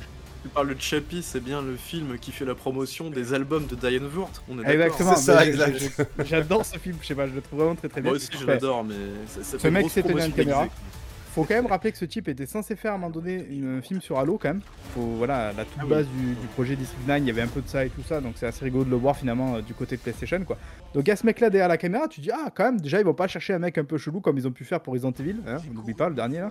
Euh, et je parle pas du truc d'animation pourri que qu'aime Babi, hein, je parle du truc avec les vrais acteurs et tout ça. Euh, et ils Cool, sont allés chercher aussi euh, Orlando Bloom, Orlando Bloom qui est connu pourquoi Babi Pour Les Golas. évidemment Legolas. Euh, et aussi David Harbour, qui est d'ailleurs, Babi, tu devrais pouvoir le dire aussi, qui est connu pour. Bah, Stranger Things dans. Voilà, et évidemment. Et Hellboy aussi, mais ça, on l'a un petit peu oublié, ouais. Mais le shérif, effectivement, dans. Et je crois qu'il joue aussi dans Black Widow, notamment de, Marvel. Euh, donc je me suis dit, ah pourquoi pas, casting pas super dégueu, euh, un bon réalisa- réalisateur derrière. Quand on a eu la première bande je me suis dit, alors beaucoup de gens ont clashé un petit peu ce qu'on a vu. Moi j'ai trouvé les, les phases de voiture notamment, enfin les petites, euh, petits extraits de phases de voiture, je dis, ah c'est pas mal, on sent que le mec il essaie quand même de faire des trucs avec. Et du coup, bah, au final, une fois que je suis devant le film, effectivement, il y a cette première demi-heure, mais qui est, qui est digne d'une sorte de, de série B naze telenovela un peu bizarre. De la relation entre le, donc le, le, le- le ga- gamin avec son père, parce que son père est un ancien footballeur professionnel, donc en gros il lui explique qu'il va quand même falloir que tu fasses un peu un truc de ta vie, tu peux pas rester toute ta vie derrière des consoles et tout. Donc on sent un peu le truc arriver du mec qui va finir par prouver à son père que lui aussi il a une passion, euh, qu'il peut aller jusqu'au bout de son truc et tout ça. Bref, c'est un peu voilà, un peu naze. Par contre, une fois qu'ils arrivent à la- à l'académie en soi, où là ils commencent à prendre des voitures, à faire des courses et compagnie, là je me suis dit, ah putain, là c'est pas mal. Dès que, dès que t'es dans la bagnole, dès que t'es sur le circuit, dès que t'es sur le terrain, là tu sens que Neil Blomkamp il se fait plaisir et, j'ai adoré. Il y a des plans caméra euh, avec l'hélicoptère, avec des trucs, il y a des, vraiment des effets de vitesse qui sont super intéressants. Il arrive toujours à trouver des angles de caméra vraiment, vraiment canon. Il y a- deux trois accidents un petit peu parce que bon, ça fait partie du truc euh, dans le film qui sont, qui sont plutôt spectaculaires plutôt bien mis en scène et tout. Ils arrivent à trouver des petites astuces un peu qui rappellent des fois un peu le jeu vidéo, genre par exemple quand ils font une course où on voit un peu de vue de dessus, ils se, passent, ils se repassent devant et tout. En fait, ils te mettent le petit, petit logo GT, donc Gran Turismo, sur la voiture, un peu comme on pourrait le voir après dans un jeu vidéo, il y a joueur 1, joueur 2, tout ça et tout, pour que tu suives bien l'action et que tu saches à quel moment euh, qui, qui est placé de telle manière et tout. Je trouve que c'était pas mal, c'était plutôt pas mal, mais après voilà, toujours pareil, quand ils reviennent finalement au truc un peu mélodramatique hors course, ça redevient un peu naze. Il y a que David Harbour qui arrive vraiment, je trouve, à tirer un peu son épingle du jeu, qui est, qui est- qui est à fond dedans et ça le fait. Je trouve que ce personnage il est cool. Orlando Bloom, c'est une des pires prestations que j'ai pu voir. J'ai envie de dire sa carrière, mais je crois franchement d'Hollywood, c'est nul. Il a, je sais pas si c'est lui qui avait pas envie d'y être. Je crois que ce doubleur avait pas envie d'y être non plus, parce que bon, je l'ai vu en, en français, mais alors, putain, c'était nul. C'était désincarné, c'était bidon, les dialogues sont bidons, on n'y croit pas du tout. Enfin, et pareil, malheureusement, ce héros qui incarne donc Yann euh, euh, ouais, j'ai pas envie d'être dur, enfin, il a pas trop de charisme quoi. Donc c'est vrai que c'est un peu compliqué de s'attacher à ce personnage-là. C'est ouais, c'est dommage. Donc euh, je suis très, très partagé entre ce côté où dès que t'es plus dans la bagnole, c'est franchement pas terrible, faut pas dire naze. Mais par contre, dès que t'es dans la bagnole, pour ceux qui peut-être ont envie de voir des vraies grosses séquences de bagnole un peu sympas et bien filmées, euh, c'est vraiment cool quoi. Il y a notamment toute une séquence de nuit à, euh, au Mans, donc 24 heures du Mans vers la fin du film. Donc il se passe de nuit où vraiment tu, tu, te ressens dedans et tu te dis putain mais comment ces mecs là peuvent rouler à 200, 300 km/h sous la pluie, tu vois que dalle avec des circuits pareils, des voitures, c'est des barquettes, et machin. Enfin, c'est, c'est- voilà, j'ai trouvé ça pour ça pas mal, mais après, pff, ben voilà, le problème c'est que du coup on a, on a deux morceaux de film qui sont, qui sont relativement compatibles et je trouve que c'est peut-être une occasion manquée parce que s'ils avaient réussi cette partie hors, hors bagnole, peut-être que ça avait été mieux écrit ou plus sérieux ou mieux amené, je pense qu'on aurait pu avoir vraiment un vrai bon film pour le coup, euh, une vraie bonne ad- adaptation. Et du coup, euh, j'en suis là à savoir est-ce que je vais acheter le steelbook ou pas parce que vous savez que j'ai quand même un gros gros king pour les films un peu dégueulasses qui sont dans, dans mon étagère. Là, je sais pas, je- j'hésite beaucoup donc. euh, Il est pas assez dégueulasse. Ouais, ouais, on est un peu sur le. Ouais, il est pas assez dégueulasse pour y être, il est pas assez cool non plus. 35 balles, ça fait quand même un peu cher quoi. Donc, euh, ouais, je. Je sais pas. Je sais pas si vous avez non, euh, Non, la curiosité peut-être, pas du tout de, de voir le du film. tout. Ou toi, euh, Babi Euh, bah, quand j'ai vu le. Bah, un peu pareil que toi, quand j'ai vu le premier trailer, c'est vrai que c'est un projet, ça fait des années qu'on le voit passer en fait, et on se dit, mais comment est-ce qu'ils peuvent orienter le truc? Un peu comme Tetris en fait, hein, on s'est dit comment Mm, ils peuvent ouais. orienter un peu le truc. Qui est un bon film pour le coup. Et ouais, Ouais. faudrait que je le vois d'ailleurs. Et, euh, et bah en fait, j'ai vu le premier trailer, j'étais quand même assez hypé par le film. Je me suis dit, ça peut être cool. Et bah le truc est sorti en fait. euh, comme j'ai pas une thune, bah je vais jamais au cinéma. Mais, euh, mais pour le coup, bah ouais, je, je verrai, je pense, un jour. Euh, donc ouais, pourquoi pas en vrai, ça peut être. C'est un film qui, je pense, aurait mérité d'atterrir sur Amazon Prime à la sortie. Tu vois, genre pas, Ouais. voilà, un film, une, adaptation, une adaptation, mais peut-être pas suffisamment quali pour que ça soit vu au cinéma. Même si, bon, comme je l'ai dit, vu que les séquences voitures sont pas mal, c'est toujours mieux de le voir au cinéma, évidemment. Mais je veux dire, voilà, je pense que ça a plus le calibre d'un film Amazon Prime, quoi, pour pouvoir à peu près le, le niveau, quoi. Bon après, et puis moi je, moi je suis très fan du, du boulot du réalisateur là. Donc euh, Ah voilà, mais j'ai l'imp- j'ai l'impression qu'il est très. euh, Est-ce qu'il est pas dans une espèce de tourmente ce gars depuis 10 ans là en fait? Parce que j'ai l'impression qu'il fait que des, que des Mm. trucs de merde. Il fait Je crois que que des ça accroche plus trop, ouais, ces, ces films. Après, Ouais. il y a deux solutions. Soit il a fait ça. Pour la thune, enfin, genre voilà, pour accepter un projet parce qu'il avait besoin un peu de graille ou, ou de se refaire une Ouais. petite santé. Ou alors, j'ai peut-être quand même un peu la sensation qu'il a peut-être accepté ça justement pour les séquences de bagnole où tu sens, enfin, moi en tout cas, j'ai l'impression qu'il se fait vachement plaisir sur ces séquences-là. Et il s'est peut-être dit, j'en ai jamais fait en fait de, de trucs de bagnole, vraiment euh, axé bagnole et tout. Je, je, peut-être qu'il avait des idées, qu'il avait envie de mettre en place. Et il s'est dit, c'est l'occasion en fait d'aller d'aller tester mes trucs, de faire, de faire mes plans de caméra et tout. Donc je me dis, il y a peut-être de ça. En vrai, je, je, je sais pas. Mais je trouve ça cool quand même que, même si bon, le résultat est un peu mitigé, qu'ils aient fait l'effort d'aller chercher quand même des mecs qui sont pas n'importe qui et tout. Donc euh, je trouve ça intéressant. Ouais. Je suis assez curieux du coup de voir ce qu'ils vont faire aussi avec euh, God of War. Parce que je, alors, je sais plus si c'est une série ou un film. Je crois que c'est une série. Une série, je pense. c'est voilà, faire. Je suis assez curieux de voir euh, quel résultat aussi euh, ça peut Avec donner. Horizon aussi, euh, une série. Alors, je crois que God of War, ça sera chez, Ama- euh, chez Prime Video, et Ouais, je crois, ouais. Horizon, ça sera chez Netflix. Donc, euh, ouais. très curieux aussi de, de voir ce qu'ils ce qu'ils feront. Mais euh, ok. Bah Voilà. écoute, merci Parfait. pour ta- Merci, chronique. ça m'a toujours pas donné envie de le voir. Et on va passer au mal-aimé Alors, où Baby se s'il te plaît, réjouit de nous en Ne parler. diffuse pas, ne diffuse pas le trailer tout de suite. C'est bon? Tu l'as pas diffusé? J'ai rien diffusé. Ok. Parce que je vais faire un petit monologue avant. Euh, alors, Je te dirais, euh, je te, je te donnerai un petit signal pour que tu diffuses le, le trailer, le gameplay de 20 minutes que j'ai capturé avec amour. Alors, pour le mal-aimé du jour, euh, c'est un jeu sorti il y a quelques années maintenant. Alors, on parle de backlog hein, maintenant, puisque les, jeux du backlog maintenant, il y en a pas mal.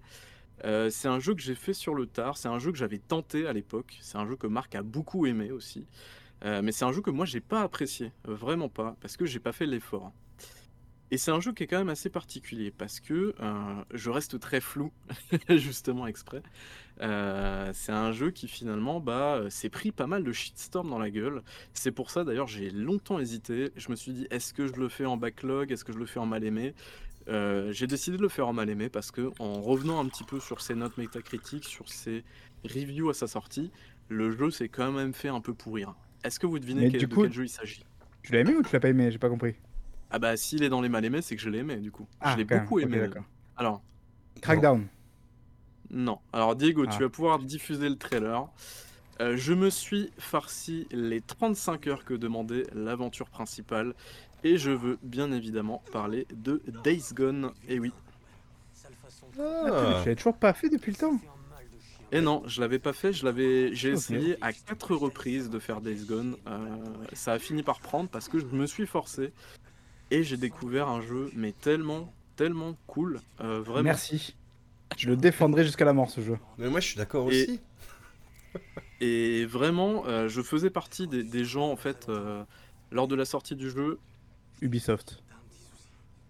C'était compliqué parce que euh, bah, en fait j'ai j'ai longtemps comparé ce jeu à un jeu Ubisoft et en fait j'étais pas du tout sur la bonne piste. Euh, oui, j'ai fait le post-game aussi, c'est vrai qu'on en reparlera. Qui est essentiel d'ailleurs, hein, vraiment, pour le coup. Euh, je je crois qu'il y a un post-game qui est assez chiant, donc je suis allé voir sur YouTube, mais oui, il y a un truc vraiment assez, euh, assez fou sur la fin. Euh, mais, euh, mais ouais, donc du coup, Days Gone, c'est quoi? C'est développé par, Ben de Studio. Ben de Studio, c'est un vieux studio déjà, qui a 30 ans, faut pas l'oublier. Ouais, c'est Siphon Fighter sur PlayStation, il y en a eu beaucoup des épisodes. Ensuite, ils ont eu un petit peu un passage à vide avec des épisodes sur PS Vita. Et puis à partir de 2012, eh bien, ils ont commencé à bosser sur Days Gone pour une sortie en 2019. Alors déjà en 2012, c'est vrai, souvenez-vous, c'était la période zombie, tout ça, tout ça. Donc euh, voilà.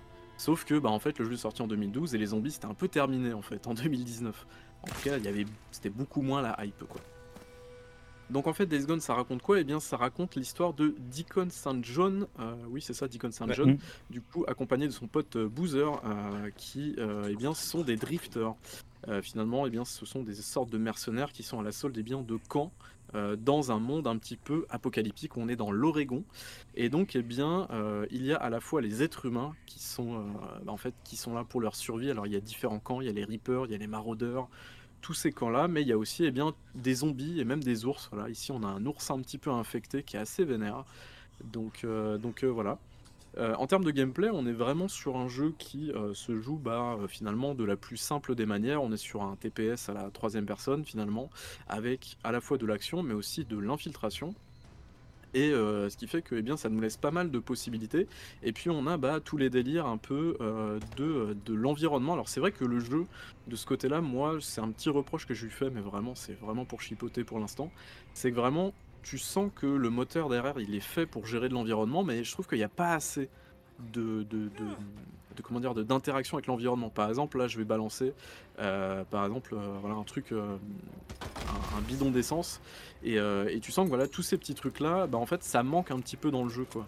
Je pense qu'ils auraient pu aller beaucoup beaucoup plus loin à ce niveau-là, mais voilà. C'est le côté systémique qui est pas assez développé. Ouais. c'est- ça, parce que alors c'est vrai que j'ai pas mis, c'est vrai que je voulais mettre un extrait là-dessus, mais je l'ai, j'ai oublié du coup, mais c'est pas grave, parce que du coup on a bah, l'aspect avec les humains. Euh, donc les humains, alors très clairement on est face à des teubés. Euh, voilà, l'IA humaine est tellement débile. Par contre l'IA des humains est plutôt euh, et des mutants pardon est plutôt pas mal, dans le sens où parfois on va pouvoir utiliser les mutants contre les humains. Et ça c'est assez intéressant.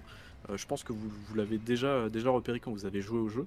Euh, dans le sens où par exemple on est face à, un- face à des humains par exemple et des fois on va peut-être euh, bah, par exemple balancer des leurres ou tirer comme un bourrin ou balancer des bombes pour attirer des zombies qui sont proches histoire de démonter un peu euh, bah, finalement les mecs qui sont à côté et en gros euh, bah, les, les comment dire Ce qu'on pouvait déjà faire dans ce merveilleux Turok, que je suis aussi le seul à défendre en 2008, euh, voilà, où tu pouvais attirer les vélociraptors sur les humains pour qu'ils les bouffent. Je trouve ça, moi j'adore ce genre de mécanique, je trouve ça génial.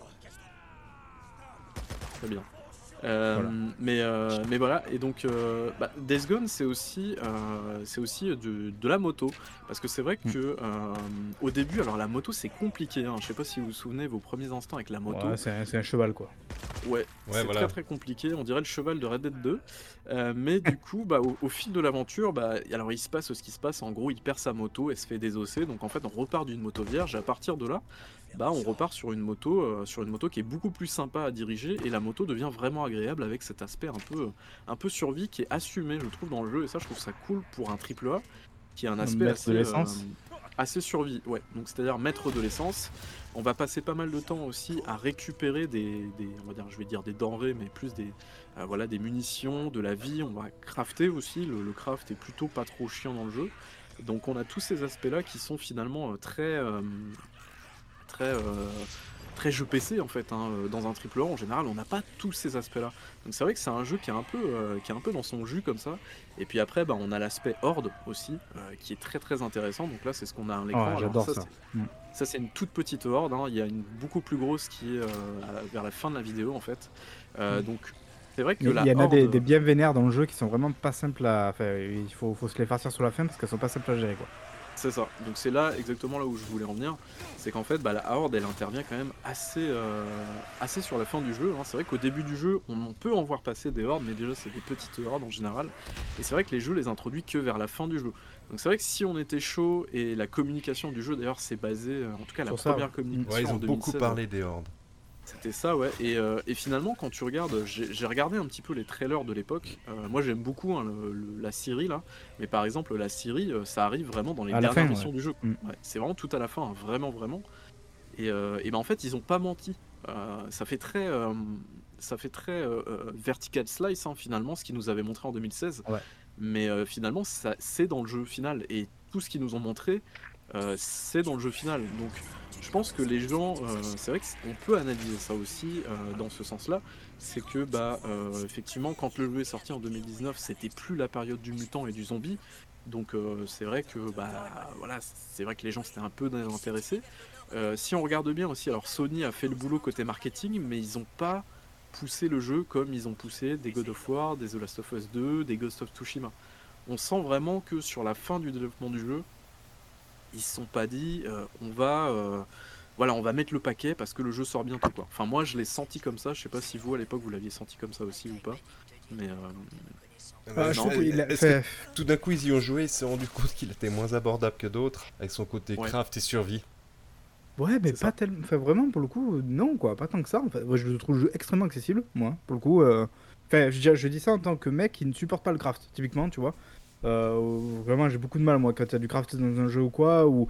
Mais là, je trouve qu'au contraire, justement, le jeu est franchement relativement accessible, quoi. J'ai jamais eu de grosses difficultés à me dire, euh, putain, c'est compliqué, c'est chiant ou c'est prise de tête. Euh, je trouve que on a une sorte de. En fait, j'ai l'impression de voir une sorte de jeu indé avec un budget triple A euh, de, de jeu de zombies, quoi. C'est-à-dire une sorte de State of Decay, mais pour grand public, quoi. Entre guillemets. ouais. Et ce qu'il faut Et- savoir, c'est vrai que si on continue vraiment sur, sur le développement euh, du jeu, bah, c'est un jeu euh, qui a été fait par Bend. En fait, c'est le, leur premier gros Ouais. projet AAA, on va dire. Ça, c'est Puis quand tu vois le résultat, en compte. franchement impressionnant. En fait, je te dis putain, les mecs, euh, ils ont, fait, genre ils sortent de si, comme tu dis, ils partent de Siphon Fighter et tout, enfin, des jeux relativement vus en plus maintenant aujourd'hui et tout. C'était plus un studio d'appoint après sur le côté qui donnait des coups de main et tout. D'un coup, on leur dit, euh, je vais vous donner une chance avec un triple A.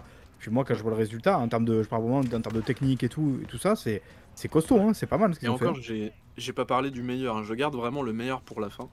Euh, mais, euh, mais voilà, c'est vrai que techniquement, c'est un jeu qui est vraiment, euh, qui est vraiment plutôt chouette. Euh, Alors buguait un c'est peu à la sortie. C'est vrai qu'il faut le Et dire. ouais, c'est vrai que le jeu s'est un peu fait défoncer là-dessus, mais en tout cas, moi j'ai testé la version PC. La version PC, euh, je pense que Diego pourra me confirmer ça aussi. C'est Ouais. l'un des meilleurs portages de ces dernières années. Euh, je déconne zéro, Ouais, vraiment. tout à fait. On Quand on voit les portages sortis ces dernières années, euh, voilà, ça pue un peu la merde. Mais là, on est vraiment sur un jeu qui, tourne très très bien sur PC et sans le DLSS. Je tiens vraiment à le préciser. C'est un jeu qui a pas besoin de toutes ces technologies un peu, euh, un peu, un peu de triche, j'ai envie de dire, euh, qui tourne très très bien de manière native. Donc ça, c'est quand même assez chouette. C'est un jeu qui est joli aussi. Alors. C'est un jeu qui est joli au niveau des persos principaux, donc on va dire Deacon et Boozer, ça marche bien. Mais par contre, au niveau de d'autres personnages, je trouve que la, tout ce qui est mocap et tout, ça. Je sais pas, il y a des, les personnages font un peu, euh, font un peu poupée de cire parfois. Je trouve que c'est pas aussi bien travaillé que les persos principaux. Je sais pas ce que vous en pensez, si vous avez des souvenirs de ça. Non, Mais, euh, je pas marqué. hein. C'est pas totalement égalitaire, je trouve. Bon, c'est pas non plus très, Je n'avais pas souvenir de toute façon que c'était euh, incroyable la- la- les visages. Aucun. Non, c'est pas incroyable, mais je trouve que ça marche bien en tout cas. Euh, tout ce qui est expression faciale et tout des persos principaux, ça fonctionne plutôt bien. Donc, euh, donc voilà, et j'y viens Pikachu juste après, Eh oui, évidemment. c'est le point fort du jeu. Euh, si, alors aussi, c'est vrai que j'avais pensé, euh, c'est vrai qu'à l'époque, quand j'avais essayé de le faire en 2019, j'avais eu beaucoup de mal, notamment avec l'aspect euh, très Ubisoft de la chose, mais c'est vrai qu'en fait, quand on compare, c'est pas du tout un, un open world Ubisoft. On est vraiment face à un jeu qui. Euh, et c'est là où vraiment j'ai fait une erreur, euh, mais c'est vrai que c'est le jeu qui a. Et on te le disait à l'époque, hein Tu le dis, ah, non, c'est Ubisoft. Tu Je dis, attends, bien, non, non, il joue-y, bien. tu verras. Je sais bien, mais c'est vrai que le jeu, il faut, euh, il faut prendre son temps. C'est vrai que moi, j'ai pas eu la patience au début, mais il faut 10 bonnes heures. C'est vrai que 10 bonnes heures, dit comme ça, c'est- un peu déconné. Mais il faut au moins 10 bonnes heures avant que le jeu se lance vraiment. Parce que c'est un jeu qui est très long, quand même. On parle d'un jeu Oui. qui fait 35 heures. Euh, dont notamment j'ai trouvé le dernier tiers du jeu. Euh, On, passe un moment à un passage. Et euh, le dernier tiers du jeu, notamment, on passe à faire le facteur. Je sais pas si tu te souviens, Marc, du dernier tiers du jeu, dans on va dire les dernières parties du jeu, on passe son temps à aller récupérer des objets par-ci par-là. C'est pas très passionnant, alors c'est le scénario qui veut ça et on comprend un petit peu pourquoi, sans spoiler évidemment encore une fois, mais, mais voilà. Et je trouve que la carotte vraiment- qu'ils te mettent à ce moment-là en termes de scénario, parce qu'il y a une sorte de carotte un peu pour. euh, J'ai envie Ouais. de voir comment ça se termine quand même. Je trouve qu'elle est, elle est suffisamment euh, intéressante pour que, pour que tu ailles au bout, quoi. Ouais, mais disons qu'il faut, voilà, c'est un peu compliqué quand même. Donc là, euh, là ce que vous avez sous les yeux, par exemple, là, on a la, à la fameuse horde, voilà, un combat de horde qui est scénarisé du coup, c'est-à-dire que c'est pendant une durant une mission principale. Euh, mais après, il y a d'autres hordes qui sont disponibles dans le monde ouvert, qui sont un peu plus petites, je crois. Mais, euh, mais voilà, et ça, j'ai beaucoup aimé aussi le système de horde, c'est-à-dire que ça intervient quand même très tard dans le jeu. Euh, les hordes, euh, enfin, on nous l'explique en tout cas très tard dans le jeu. Mais par contre, c'est vraiment, quand tu combats une horde, c'est vraiment quelque chose où faut pas déconner quoi. C'est-à-dire que déjà, il y a Ah beaucoup de zombies. Euh, on peut préparer, d'ailleurs, il faut bien s'équiper, c'est-à-dire qu'il faut bien s'équiper en molotov, en, euh, tout ça, tout ça. Donc en fait, faut pas déconner là-dessus, vraiment, faut déconner zéro. Parce Prendre que de la hauteur, jouer avec l'environnement, c'est vraiment. euh, et on peut, euh, on peut préparer. Euh, ouais, effectivement, on peut poser des pièges et en fait, on se doit même de préparer finalement tout l'attirail qu'il y a, qu'il y a en fait autour. Et ensuite, à la fin, bah, on essaye d'attirer les zombies et euh, bah, de les attirer dans les pièges, dans les molotovs et tout ça, tout ça. Donc, ce côté-là est vraiment très cool et euh, il y a vraiment des côtés hyper épiques, j'ai trouvé, euh, dans le sens où ouais, t'es vraiment, euh, Ouais. vraiment constamment dans le rush. Là, tu te cours, d'un coup, tu te retournes, on l'a vu, là, tu l'as fait, hein, tu te retournes et tu vois d'un coup cette, cette amas de zombies qui arrive. Il y a un côté, euh, ça marche, quoi. Genre, t'as la pression, tu vois, Ouais. oh putain, oh putain, et tu cours, quoi. T'as de l'adrénaline tout de suite et ça, j'ai énormément aimé. hein. Vraiment, c'est t'as, et- Le gunfight, Ouais, ça réagit Gunfight, il est vraiment bien. Et là, c'est, bah là, là, vous le voyez, par exemple, regardez, hop, là, il y a des zombies, et là, je, hop, je me barre par la, la barrière, quoi. Et vous voyez, c'est, il y a que des moments comme ça, là, je me fous sur le bus et tout, et là, je me dis, merde, il y a plein de zombies, donc je vais balancer des molos ici et tout, pour éviter de les empêcher de monter. Et merci la roue d'armes qui ralentit au passage. Ouais, c'est clair. Bien futur. Et, euh, et ouais, il y a tous ces moments-là qui sont vraiment trop cool, et les, ouais, les combats contre les hordes sont vraiment euh, assez cool, j'ai trouvé.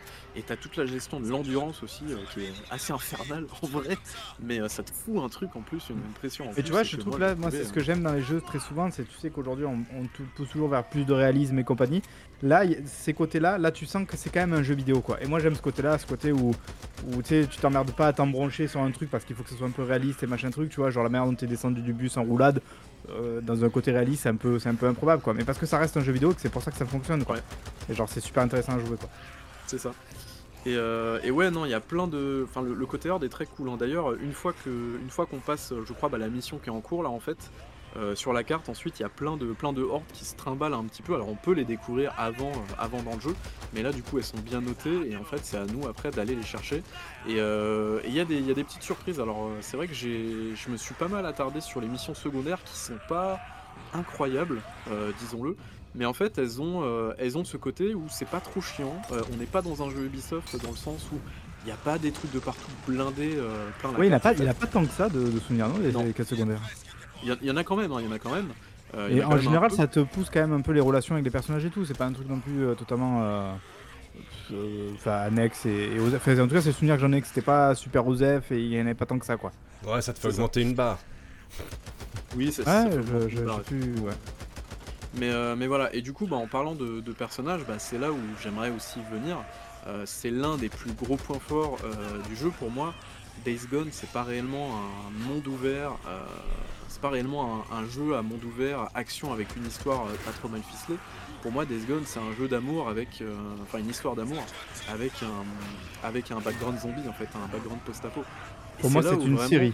Les Gone, c'est une série. Je le vois Oui, vraiment vrai comme ça. Avec des Ouais. personnages de série écrits comme une série, avec des, des- des arcs de scénario comme une série. Je le vois vraiment comme a- un jeu série y a- en fait. Quoi. Il y a un côté, euh, c'est l'enfant illégitime de, de Last of Us et euh, Sons of Anarchy un peu. Ouais.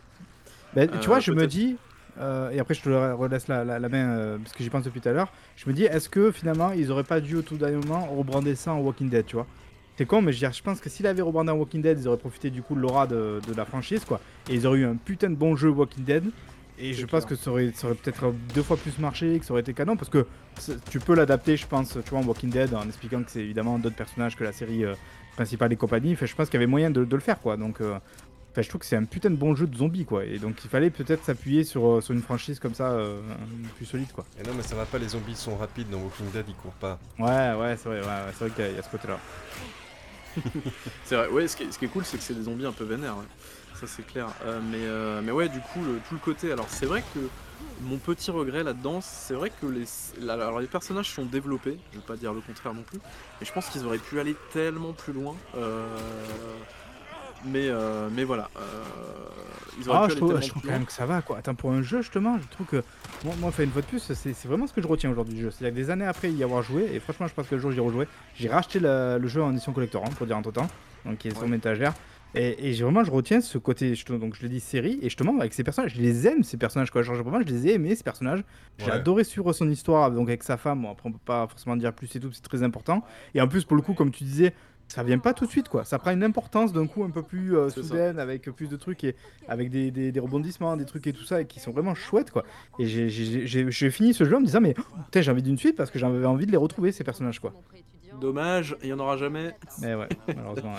Non mais voilà, et là où je voulais vraiment venir, j'en parlais juste avant, c'est que Days Gone, c'est vraiment une histoire d'amour avec un enrobage post-apo et un monde ouvert. Et c'est là où moi, l'histoire de Deacon avec, euh, avec sa femme, du coup Sarah, m'a vraiment touché, mais vraiment. euh, et à y réfléchir, en fait, tout l'enrobage avec le, la musique, euh, notamment. Euh, Il y a un moment, je sais pas si tu te souviens, Marc, alors ça fait très musique de Lover, hein, mais moi ça a totalement marché sur moi. Euh, T'as forcément bah, le, le petit thème à la guitare qui marche bien, la guitare sèche.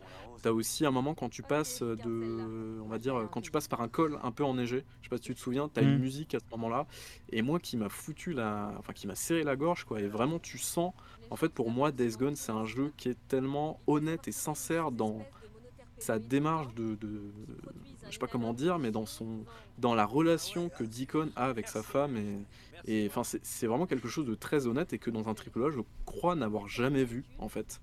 Euh, et, et pour moi c'est un jeu qui est qui est compliqué de les Naughty Dog, quand même. pas- de prise à- pas- Eh ben tu sais quoi, à y réfléchir, je crois que je préfère Days Gone à un The Last of Us. Non, mais Alors, je peux comprendre, mais je veux dire, 2, euh, justement, pour le coup, je trouve qu'ils auraient dû donc, pousser un peu plus le studio après ça, même si le jeu a pas fait 20 millions de ventes et tout. Parce que justement, effectivement, comme tu dis, il y a ce truc, il y a cette étincelle, il y a ce côté euh, passionné, amoureux un peu de la manière dont ils l'ont fait, où ils se sont pas foutus des gens et tout, quoi. Et justement, d'en faire peut-être un truc qui aurait pu être, euh, entre guillemets, une sorte de Naughty Dog bis. Pas de dire qu'ils font comme Naughty Dog, mais que le studio aurait pu prendre de l'importance et avoir leur vraie patte et compagnie, quoi. J'aurais aimé qu'ils poussent justement pour, pour ça, quoi. Parce que je trouve qu'ils ont une vraie qualité d'écriture et de. Ben là, pour typiquement, euh, je, je- je fais des jeux avec des, des dialogues extrêmement cons où dis dans Gran Turismo c'est extrêmement mal écrit. Là, bah, à l'inverse, le jeu il, est super bien écrit, je trouve quoi. Et je trouve qu'on y croit, on y croit aux interactions entre les personnages.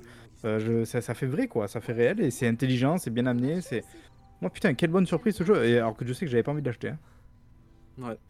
Et euh, bah moi j'avais pas envie d'y jouer, je me suis forcé hein, vraiment et en fait euh, j'ai été quand même assez récompensé même si le jeu en termes de, mission, euh, moi c'est ça que j'avais beaucoup reproché à l'époque et ce que je reproche encore un peu aujourd'hui, c'est qu'ils font pas vraiment trop d'efforts en termes de mission, c'est pas très passionnant quoi. Vraiment ils auraient pu faire beaucoup plus d'efforts. Même si voilà, au, fur et à mesure aussi, ce qui est pas mal, c'est vrai que j'en ai pas parlé, mais il y a des infectés un petit peu spéciaux qui apparaissent en fait. Et ça, c'est plutôt chouette parce que ça permet un petit peu de diversifier les, les- zombies et tout ça. Euh, et puis voilà, ça marche bien en termes de gameplay, euh, ça marche bien en termes, euh, ouais, en termes de, en termes de, mise en scène, c'est pas trop mal, même si je trouve que le jeu est un peu, en termes de mise en scène, le jeu est un peu simple, mais on sent une certaine, pas une certaine fébrilité, mais une sorte de, comment dire, de sincérité en fait, dans, encore une fois, dans tout ce qui est mise en scène, dans le- les propos et tout. Je sais pas, moi c'est un jeu euh, sur lequel une bah, fois de plus, c'est leur premier triple A, enfin depuis en tout Ouais. cas triple A dans la nouvelle industrie d'aujourd'hui quoi. Donc effectivement, je pense que les mecs se sont dit. Après, euh, quelqu'un nous a dit que ça a eu un développement un petit peu compliqué et tout. J'avoue que je me souviens plus trop de, de- de l'état du développement quoi. Mais si effectivement il y a eu un état, il y a eu un développement un peu compliqué, peut-être qu'à un moment donné aussi les mecs se sont dit on va se concentrer sur entre guillemets ce qu'on sait bien faire et tout, et on va pas aller euh, chercher des machins improbables avec des plans de caméra improbables ou des trucs comme ça. Faisons en sorte que le jeu il marche quoi. Et puis franchement, bah, au bout il marche quoi. C'était un. Ce qu'il faut savoir, c'est que Bend, c'était une petite équipe. hein, C'était une petite équipe de 50 personnes, je crois. Ils sont passés à 150 ou 200 personnes, je crois. Donc c'est un studio qui a dû grossir pour les besoins du projet. C'est un projet qui a qui a pris son temps quand même. Ils ont eu 7 ans de production, un truc comme ça, je crois, il me semble. Donc euh, voilà, c'est pas un truc, euh, c'est pas un petit projet non plus. Et, et voilà quoi. Mais effectivement, on nous dit il va bien vieillir, je pense. Je pense aussi qu'il va bien vieillir. Et moi, encore une fois, ce qui m'a vraiment retenu dans ça, c'est vraiment bah, l'histoire d'amour autour euh, qui est. Je trouve que c'est un, c'est un, jeu qui est vraiment sincère dans ce qu'il propose, dans ce qu'il raconte. Et moi, ça m'a, ça m'a pas bouleversé non plus. Hein. Je vais pas, je vais pas non plus être, je vais pas non plus mentir de ce côté-là, mais je sais pas. Il y a vraiment quelque chose moi qui a tilté chez moi que j'ai trouvé vraiment euh, folle. Et puis, euh, ça fait une semaine que j'écoute l'OST en boucle. Et plus j'écoute l'OST, et plus je la trouve incroyable. Et il a pas eu le, vraiment le- la réception selon moi qu'il méritait quoi. Sans aller jusqu'à dire que c'était Ouais. un 95 méta, je veux dire c'est un jeu qui, je pense, en a pris un peu trop dans la gueule pour ce que c'était réellement quoi. Euh, concrètement, ouais. Ouais, mais, ça- mais là, il a, il a souffert de son marketing, tout simplement. De, de Et, il a du coup, été je sais pas si on peut en parler, mais le post-game, enfin en tout cas, il y, a- il y a une mission post-game juste après, d'ailleurs, juste après la fin du jeu. Moi personnellement, j'ai continué d'y jouer justement parce qu'une fois de plus, j'avais pas envie de les lâcher ces personnages quoi. Donc j'ai fait cette mission parce que t'as une sorte de mission en fait à faire juste après la, la fin du jeu, donc qui est, qui est assez longue, je crois, en moto euh, à faire. Et quand tu vas, et ça te déclenche une cinématique. Du coup, je sais pas si tu l'as vu, mais cette cinématique, il en fait te tease le 2 et qui est euh, qui- sur un twist, le jeu te laisse sur un twist. le, c'est avec le Nero, c'est ça, non? Avec, alors, je sais plus comment il s'appelle le mec avec euh, la combinaison. Ouais, ok, ok. Bon, pas de Tu- tu spoil, vois- mais ok. Ouais, du coup, ouais, tu vois, Ouais, tu ouais. vois de quoi. Et genre, Ah, moi, je putain de twist, quoi. Tu vois ça, tu peux Moi, je quoi? l'ai- Ouais, moi je l'ai vu sur YouTube du coup parce que bah, je, Ah. je savais pas comment déclencher le truc, mais oui, c'est vrai que le twist est assez fou et ouais, effectivement. C'est presque étonnant qu'ils le mettent du coup en post-game parce que c'est un truc qui est euh, franchement super important, je pense, a priori pour la suite de l'histoire, quoi. Donc ils t'ont mis ça comme ça, mais du coup tout de suite je me dis mais waouh, je vais voir une suite pour. enfin, expliquez-moi là, qu'est-ce qui vient de se passer, c'est quoi, c'est quoi ce truc, vraiment voilà j'étais à fond dedans et moi c'est.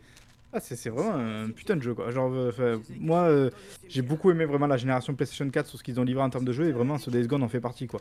Et en plus, comme je disais tout à l'heure, j'avais pas envie de l'acheter à la base. C'est vraiment un jeu voilà qui, bah, comme toi, je me disais putain ça va être un jeu un peu open world du bi, euh, fait chier quoi.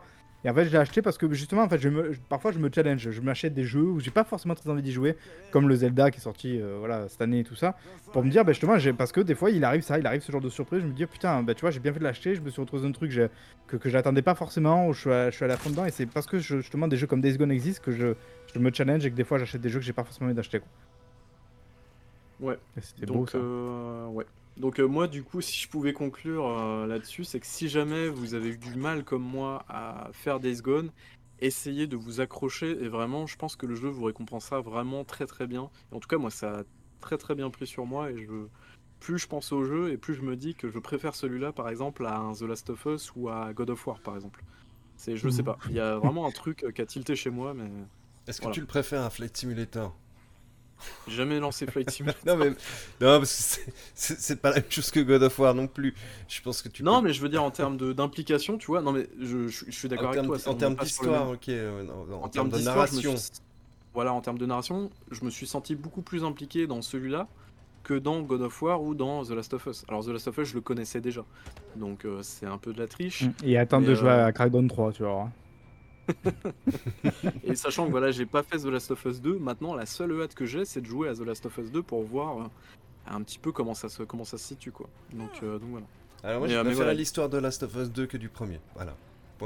Ok, Mm. bah écoute, euh, moi j'ai hâte d'y jouer, mais voilà, Days Gone en tout cas, grosse recommandation de ma part et c'est dommage qu'on voit jamais un, qu'on ne verra, qu'on puisse jamais voir un 2, mais écoutez, hein, Et pourquoi pas En une cas- série dessus comme The Last of Us? Ça pourrait être très très cool, ouais. Euh, sachant qu'en plus, on est. euh, de- Bend fête ses 30 ans cette année. Ils n'ont pas sorti de jeu depuis 2019, donc normalement, on devrait réentendre parler du studio cette année. Euh, Ah, Ouais, ils nous font un jeu multi euh, Game as Service, ça va être sympa. Ouais, tu parce que le, le game director il s'est barré, non C'est ça là Et celui qui, qui vociférait sur Twitter et compagnie, il, était, Mhm. euh, il est parti un peu en, en rage, je crois, du studio euh, par rapport à l'annulation du 2, quoi. Qu'il estimait pas tout à fait juste, quoi. C'est compréhensible aussi, mais ouais, Onim nous dit je retenterai, du coup ça m'a donné envie. Faut s'accrocher, vraiment faut s'accrocher et voilà, le jeu saura normalement, euh, normalement euh, récompenser, on va dire, là, Mm. le, le joueur ou la joueuse quoi. Et, essaye d'attendre avant de nous insulter, de nous dire putain, mais regarde à quoi je joue à cause de ces types là. Et voilà, et dernière, dernière truc, le- l'arbalète, tellement OP dans le jeu, trop Mm. bien l'arbalète quoi. Vraiment meilleure arme du jeu. Et le petit flingue, moi j'ai trouvé trop bien le petit euh, l'arme de poing là. Ouais. C'est très pratique. Ouais. C'est clair. Parfait. Ok. Euh, donc voilà. Merci Babi Donc, euh. Content, Babi, tu mûris, je suis fier de toi. Voilà. Ouais, j'ai, ouais, je savais que ça allait te faire plaisir, donc euh, ouais. Et en plus, je me suis dit, pourvu que Diego, il voit pas tous les succès que je débloque sur, sur Steam et tout. Mais tu sais, je suis pas tout le temps en train de regarder les succès que tu débloques en fait. Bon, ça va, ça va. Moi c'est pour ça que je suis content euh, de jouer sur certains trucs, je sais que vous êtes pas dessus parce que vous pouvez pas voir à quoi je joue euh, en ce moment, quoi. non, mais on- voilà. Bon, C'est pour ça Marc, que je joue que sur Stadia maintenant. Pour être sûr que personne me voit. t'es prêt pour la suite, sur le Marc. Allez, vas-y. Alors du coup, j'ai fait une petite vidéo de gameplay compilée, bon, rien de, rien de foufou, mais comme ça, on va pouvoir en parler, mon cher Diego. Voilà. Alors, de quoi est-ce qu'on va parler, Marc? Ah ben, on va parler de, de- d'un des jeux du mois d'août, parce que c'est quand même un mois d'août qui était relativement très très très chargé cette année, ce qui est quand même relativ... fait que- ce qui est plutôt rare pour le dire. Et on- évidemment, Diego et moi, vous le savez, euh, on n'est pas comme tout le monde, donc nous, en général, quand c'est comme ça, on va surtout sur les jeux dont personne ne veut, ou en tout cas pas beaucoup de monde. Donc on est allé évidemment vers Atlas Fallen, C'est le petit au fond de la classe qui nous fait de la peine. qui est sorti, je me souviens plus d'ailleurs, le- quelle date au début du mois, je sais plus euh, exactement quelle date. c'est. 10 août, je crois, un truc de ce genre-là. Oui, oui, j'étais en vacances. euh, Ouais. Je crois que c'était le 10 août, un truc comme ça. Ouais, qui est un jeu euh, développé par Deck 13, si je dis pas de bêtises. Exactement, ceux qui ont Qui fait connu. The Surge et The Surge 2. Voilà, qui, qui avait eu des retours plutôt corrects, si je dis Mhm, pas de bêtises. Exactement. Et Ils avaient pas fait autre chose aussi comme licence euh, Il y a plein d'un truc un peu connu? Je sais plus. Ils avaient fait Life is Strange Before the Storm, je crois, non? Ah C'est bon? pas eux qui ont fait ça? Je, vais- je aller voir, hein, je vais aller Ouais. voir sur leur, sur leur site. Mais bon, un jeu qui, a- qui avait fait plutôt impression sympathique. Alors je sais plus dans quelle conférence on l'avait vu celui-ci là, avec la, la cinématique là et puis le- la séquence un peu de gameplay bullshit d'ailleurs au passage hein, euh, dans On le les, vert. on les avait vus chez Doritos Man, non? Ouais, je crois que c'était un truc de, de ce genre-là. Bah, en tout cas, il faut dire qu'en en même temps, il fait 8 euh, des 9 euh, conférences de l'année. Voilà. Donc bon, c'est sûr qu'a priori, il y a des grosses chances que ce soit, ce soit chez lui, mais je sais plus à quelle occasion. Et cette séquence de gameplay qui était plutôt sy- sympa et qui était très jolie, ce qui n'est pas, alors tu me diras si, j'ai- si tu penses pas, je- le, le jeu est pas vraiment très joli en fait au final. Euh, une fois qu'on y Non, bah parce que comme toi, je joue en mode performance. C'est c'est le genre de jeu tu peux pas jouer en 30 FPS. Alors j'avoue que j'ai même pas essayé en plus de repasser en mode euh, qualité, surtout qu'en mode performance déjà euh, le, le jeu euh, tout saute un petit peu par moment. Donc si en plus euh, on passe en qualité, je pense que ça va être compliqué. Et je sais pas si du coup, parce que j'ai pas le visuel là sur le stream, est-ce que tu, tu as mis du coup la, la vidéo de gameplay en Ouais, ouais, tout à fait. Ah, Voilà, ok. Donc on voit un petit peu de, de quoi il en retourne, notamment justement avec une séquence de, de combat qui est, euh, on va très vite le voir, le- mon grief principal envers le jeu. Je crois savoir, mon cher Découp, toi tu as encore moins aimé que le jeu que moi, parce que oui, en fait, je trouve que c'est un jeu euh, relativement moyen, moyen, moins en plus, quoi. On va dire, euh, j'ai du mal à, aller défendre ce jeu, même si je trouve qu'il a des trucs euh, plutôt cool. J'ai quand même joué à peu près 11 heures. Je pense que j'étais pas très très loin de la fin, pour ainsi dire la fin. J'ai en plus fait pas mal des quêtes annexes, donc c'est quand même, euh, il faut quand même le dire. Et, et pourquoi en fait j'ai réussi à tenir aussi longtemps dans le jeu? Ben, C'est parce que c'est un jeu où je trouve que l'exploration est relativement euh, intéressante, assez gratifiante. Mhm. J'ai beaucoup aimé la manière dont on bouge dans le jeu avec des dashs, des, des doubles sauts. Et en plus c'est rigolo parce qu'on commence le jeu sans avoir ces capacités-là, mais on les a relativement rapidement. Et justement au début du jeu je me disais ah ça, ça aurait été pas mal quand même de mettre un double saut, ça aurait été pas mal de mettre un dash, ça aurait été pas mal de mettre une parade ou un truc comme ça. Et en fait ça, ça vient assez rapidement dans le jeu quoi, donc ça c'est assez cool. Et une fois qu'on a ça, je trouve que ça bouge vraiment bien. Et je me suis amusé moi à aller chercher un peu des trucs un peu per- peu- enfin, perché, paumé. Je trouve que le jeu était relativement assez permissif à ce niveau-là. Et après, bah, pour le reste, ça reste un open world qui est quand même ultra classique, hein, on va pas se mentir. Euh, voilà, il y a des points un peu de contrôle, on peut le voir là avec l'enclume que j'ai tapé, euh, qu'on peut, qu'on peut utiliser comme point de, voilà, de contrôle pour faire des, trucs sur son armure, pour faire des trucs sur ses compétences et tout. Ça permet aussi de se téléporter, c'est quand même assez, euh, assez intéressant après dans le jeu. Euh, Il y a des environnements relativement cool, même s'il n'y a rien de peut-être incroyable ou qui, qui t'arrache C'est- la gueule, mais c'est C'est pas une mal. sorte de mix euh, high fantasy avec euh, des, des- des inspirations asiatiques. C'est c'est bizarre. c'est Ben, bizarre. pour moi, c'est vraiment une DA AA en fait. Je trouve qu'on est vraiment sur de la pure DA AA. Pas moche, hein, pour le coup, attention. mais qui a vraiment une gueule un peu. euh, qui, qui prend un peu des risques parce que c'est un truc, je pense, qui est pas forcément très très. Euh, très gageur de. Enfin, c'est un, peu, c'est un peu improbable. Des fois, il y a des sortes de mélanges, effectivement, un peu improbables de, de DA, quoi. Mais qui marche pas trop trop mal. Je trouve le set d'armure, tu vois, assez- canon. Je sais pas si t'as vu. En plus, il y a une, une option qui te permet de garder un set d'armure tout en ayant les, les, les stats et les compétences d'une autre armure. Ça, je trouve ça plutôt cool. Parce que des fois, tu sais, histoire qu'on finisse pas habillé comme des clowns. Ouais, Juste parce Marc, que ça, c'est un jolie. truc qui, qui vient des, des Diablo, etc. C'est c'est la transmorpho. Ouais, mais c'est cool, je, trouve ça toujours cool moi. D'ailleurs, bah, là, Ouais. la séquence là qu'on voit justement, j'ai trouvé ce coin de carte, je sais pas si toi du coup t'as Oui, dû oui. l'atteindre aussi, assez cool. Celle-là, elle est plutôt cool, ça fait un peu Halo Infinite, je trouve, et c'est plutôt, c'est plutôt cool dans le rendu. Euh, mais voilà, donc au-delà de tout ça que j'ai bien aimé, je trouvais que c'était pas trop trop mal écrit, que c'était pas super, enfin c'était assez intéressant des fois euh, ce ce qui se racontait et compagnie. Mais moi, il y a un gros problème dans le jeu, euh, et là on le voit encore, c'est que je déteste les combats dans ce jeu. quoi. C'est dommage. C'est- c'est- Ben c'est- oui. C'est c'est un des aspects les, les plus importants du jeu. Ouais, ben, c'est c'est vraiment le problème parce que pour le coup c'est une composante on va dire à 50-50 du jeu, il y a l'exploration open world et euh, les combats et donc le problème c'est que vu que les combats je les ai trouvés mais vraiment vraiment pas bons, genre euh, alors c'est très, c'est très bizarre parce qu'en fait je trouve que les idées qu'ils ont elles sont pas mauvaises, la manière euh, d'avoir comme ça ces pouvoirs un petit peu passifs que tu choisis, que tu peux euh, voilà choisir, Ouais, améliorer fonction de ce Ouais, que tu veux. Peut-être te raconte. En, en fait, t'as t'as- t'as- t'as le momentum dans le jeu, et plus tu réussis à toucher un ennemi, plus tu vas déclencher tes passifs dans, dans ta barre Oui. de momentum. On le voit en bas, oui. L'idée est vraiment très très. Il y a des super idées dans ce jeu. Oui, c'est mais- ça qui est, qui est très rageant, qui est très frustrant effectivement tu as dit Et, cette et, barre de, euh, je sais pas comment on peut dire d'énergie peut-être, c'est le, momentum. Ah, est-ce que tu peux, euh, est-ce que tu peux baisser légèrement le, le son? Je sais pas si tu vois mes messages. Voilà. Non, je Ah, ne vois pardon. pas tes messages. Alors moi vu que j'ai pas le son en fond, c'est vrai que j'ai pas vu, euh, j'ai pas vu. Ouais, euh, le son, le son des, des extraits parce que c'est un, un peu fort quand même. Ouais, voilà, c'est bon, c'est fait.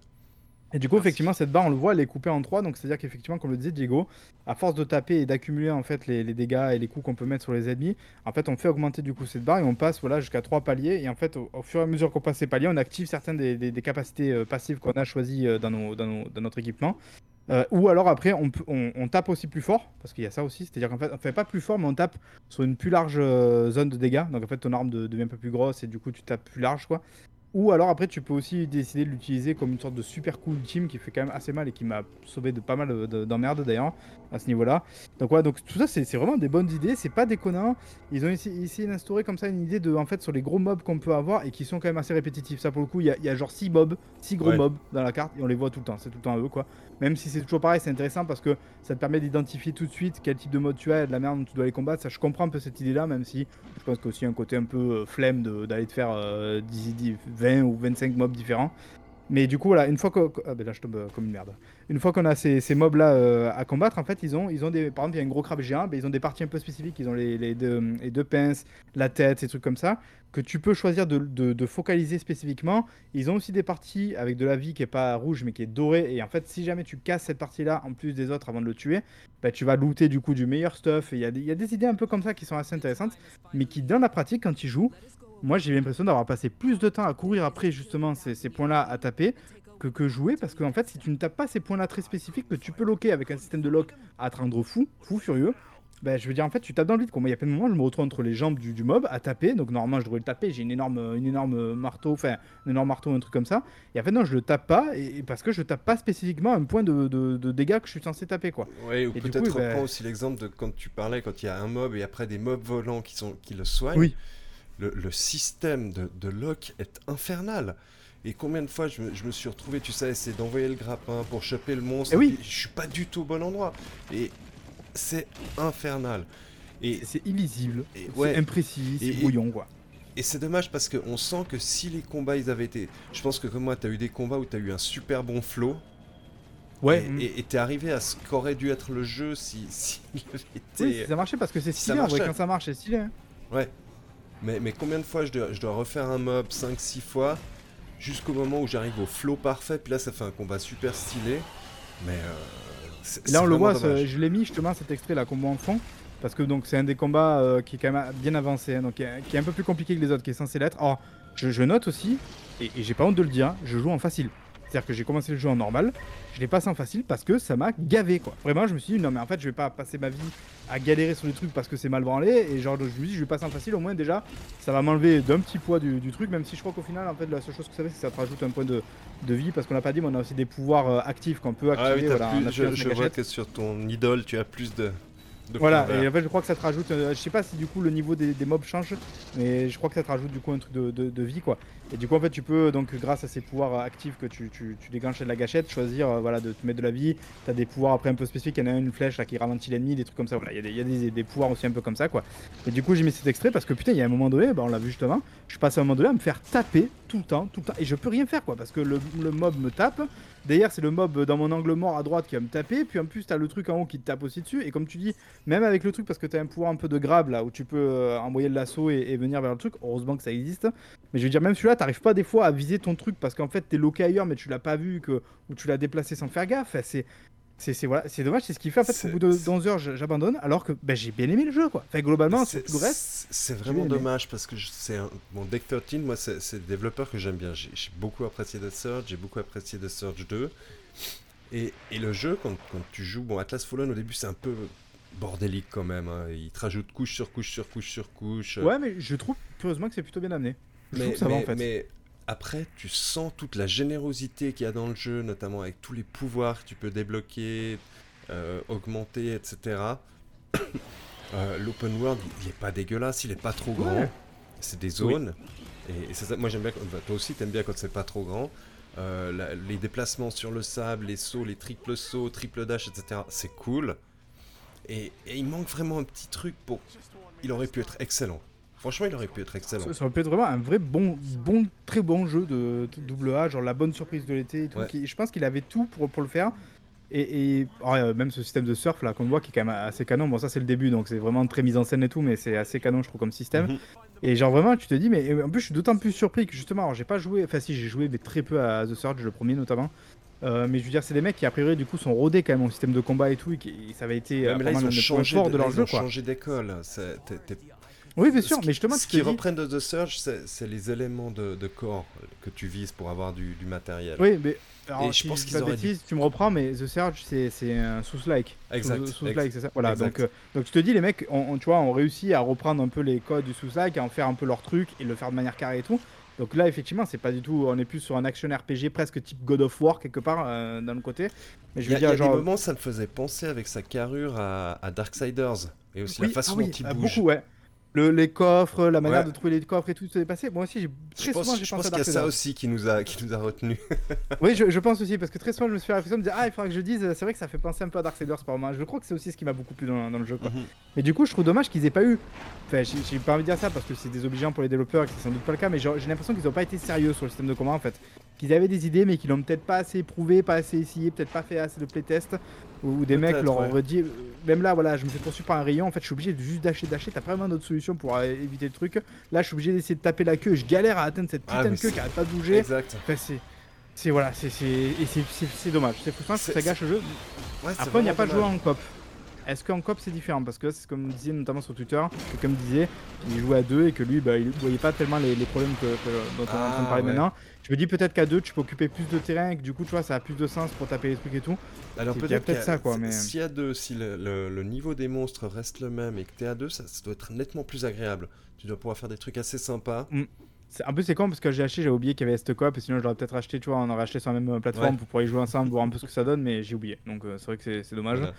Euh, voilà, donc c'est une déception, mais, mais c'est pas, pas nul, genre c'est pas une catastrophe, c'est Non, pas genre non, c'est pires jeux pas- auxquels j'ai joué quoi. Exact. Déception mais parce voilà. que je crois que toi comme moi tu l'attendais plutôt ce jeu, il nous avait fait plutôt Bah envie. ouais, j'étais assez, ouais, assez impatient d'y jouer au final quoi. J'avais envie d'y jouer quoi, ça me donnait envie. Et, et bizarrement, le, le paradoxe étant que j'ai trouvé que j'aurais aimé trouver dedans avec le côté exploration, déplacement et tout. Je me, dis voilà, c'est mon petit jeu ca- cacahuète popcorn euh, exploration basique euh, qui me va bien. Mais bah, du coup, je pensais pas autant en chier et en- enfin en tout cas autant détester ce système de combat qui reprend 50% du jeu et qui est voilà.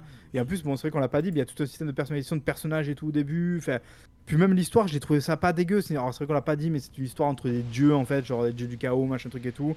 Et nous, en fait, on est un personnage un peu, euh, alors ils appellent ça les sans noms, euh, qui voilà, Non, qui mais- un esclave, qui trouve un super gant qui lui permet en fait d'avoir accès à ses capacités et de rouler en fait pour le, le dieu du chaos et voilà, de, petit à petit, un peu classique hein, comme, comme truc, mais mais ça marche bien. Je trouve que c'était intéressant. l'univers n'est pas dégueu, franchement, l'univers qu'ils ont créé, il est, il est, il est pas, il est pas ultra original, mais il est, il change, il sort du lot. C'est ce que tu disais, c'est univers euh, double A.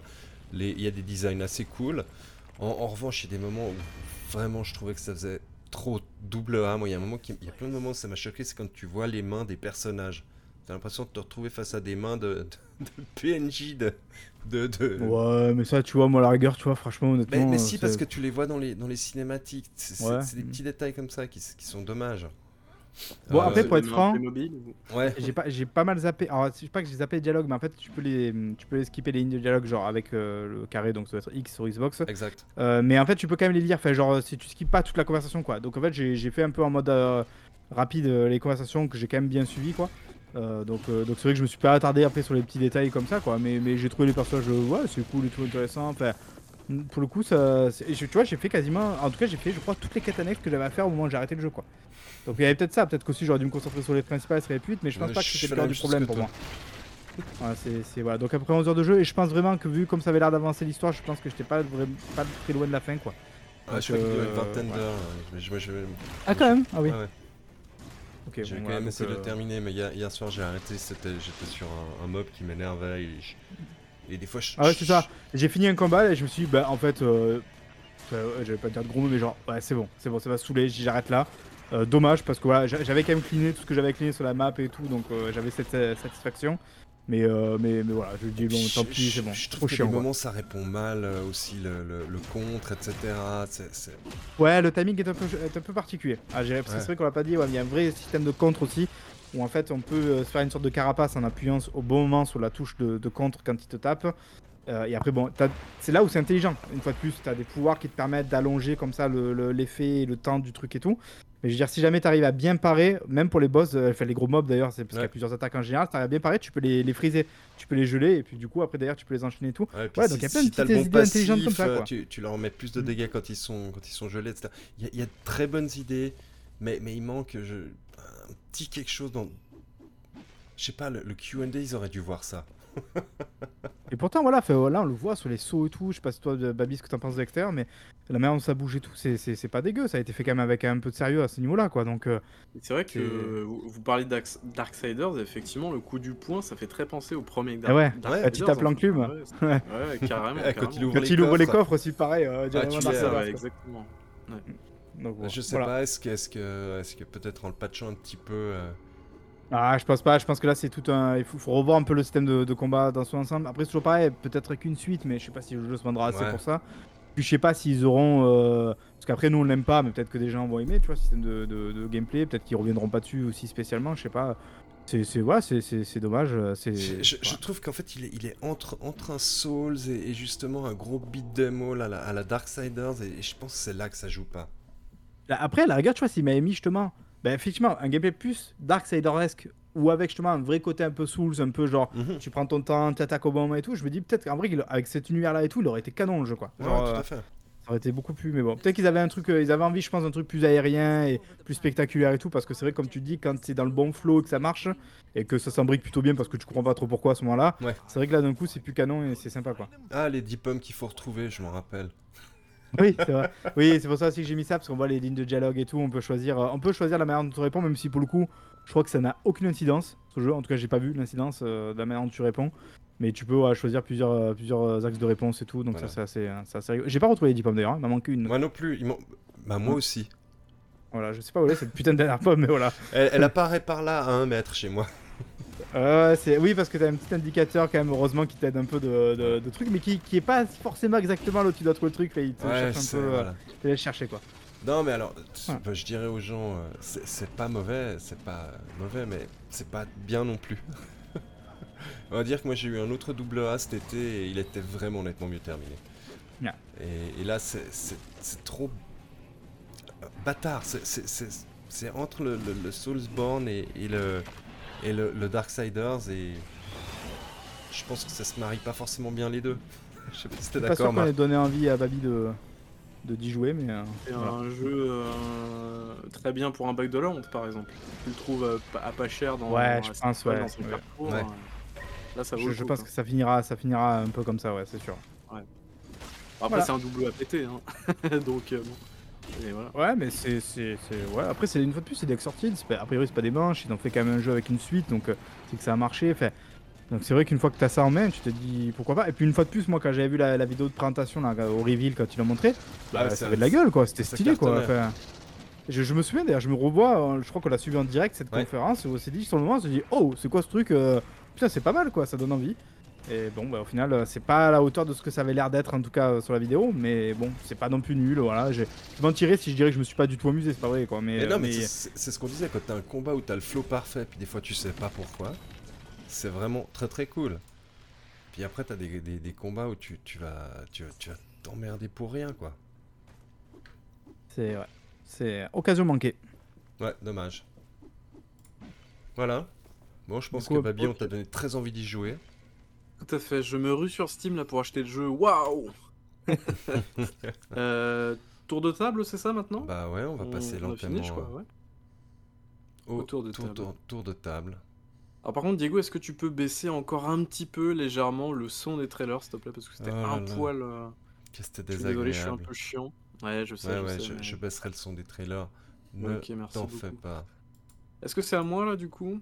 Ouais, ouais, on va, on va te laisser parler un peu, mon petit Babi. Allez. Alors, Euh, je crois qu'il y a 7 ou 8 trailers, je sais Il y en plus. a. On va essayer d'aller vite. Euh, alors du coup, j'ai fini Marvel Spider-Man euh, pour le coup. Et Diego, tu m'avais posé une question euh, il, la il- dernière il fois sera dedans? Ah, que, que je n'avais pas répondu. Oui, le porta le, la version PC est plutôt correcte en termes d'optimisation, elle est plutôt même très bien. Donc voilà. Euh, pour répondre à ta question d'il y a trois semaines. Sinon, j'ai joué à euh, Robothérapie. Alors, tu peux remettre le trailer Voilà. si tu veux, le premier, euh, le premier trailer. Donc, Robothérapie, c'est quoi? C'est un espèce de jeu où, en gros, les robots ont remplacé les humains et donc on va contrôler un robot euh, qui se prend en fait pour un thérapeute. Donc, rien que le principe est absolument génial. C'est un, ro- un robot du coup qui, en fait, la journée euh, bah, euh, a des patients et le soir, en fait, il est chez lui et il rêve de trucs alors que c'est un robot.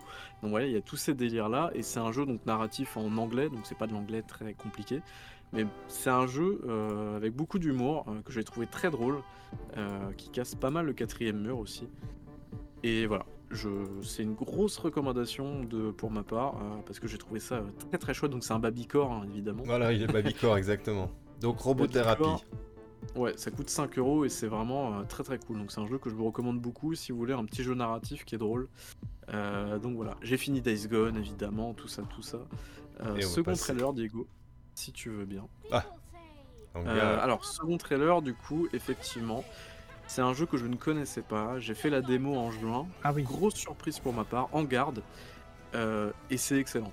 Vraiment, c'est excellent. Euh, on parle d'un jeu indépendant étudiant à la base, qui est passé indépendant derrière, un jeu qui a quand même quelques années derrière lui. On parle d'un développement de 4 ou 5 ans. Ah, Euh, voilà. C'est pas un, voilà, c'est un jeu qui se finit en 4 heures, donc on parle pas d'un gros jeu non plus, mais c'est suffisant euh, dans le sens où voilà, c'est un jeu qui arrive à se renouveler en termes de situation. Donc on va contrôler Adalia, je crois. Euh, je me souviens plus, Avalia, non, je me souviens plus exactement. Bref, une sorte de Zoro au féminin euh, qui va euh, démonter un peu des, des mecs, des laquais et puis tous ces gens-là en mode un petit peu escrime. Et c'est très, c'est très joli, c'est très coloré et surtout c'est hyper hyper fun à jouer parce que du coup il y a jouer. tout ce- Ouais, il y a tout ce côté où en fait on, on utilise l'environnement et en fait ça marche super bien. Et d'ailleurs, et d'ailleurs, euh, alors c'est un jeu qui est disponible que sur Steam malheureusement, mais je pense qu'il Mm. finira par arriver sur, sur console un jour.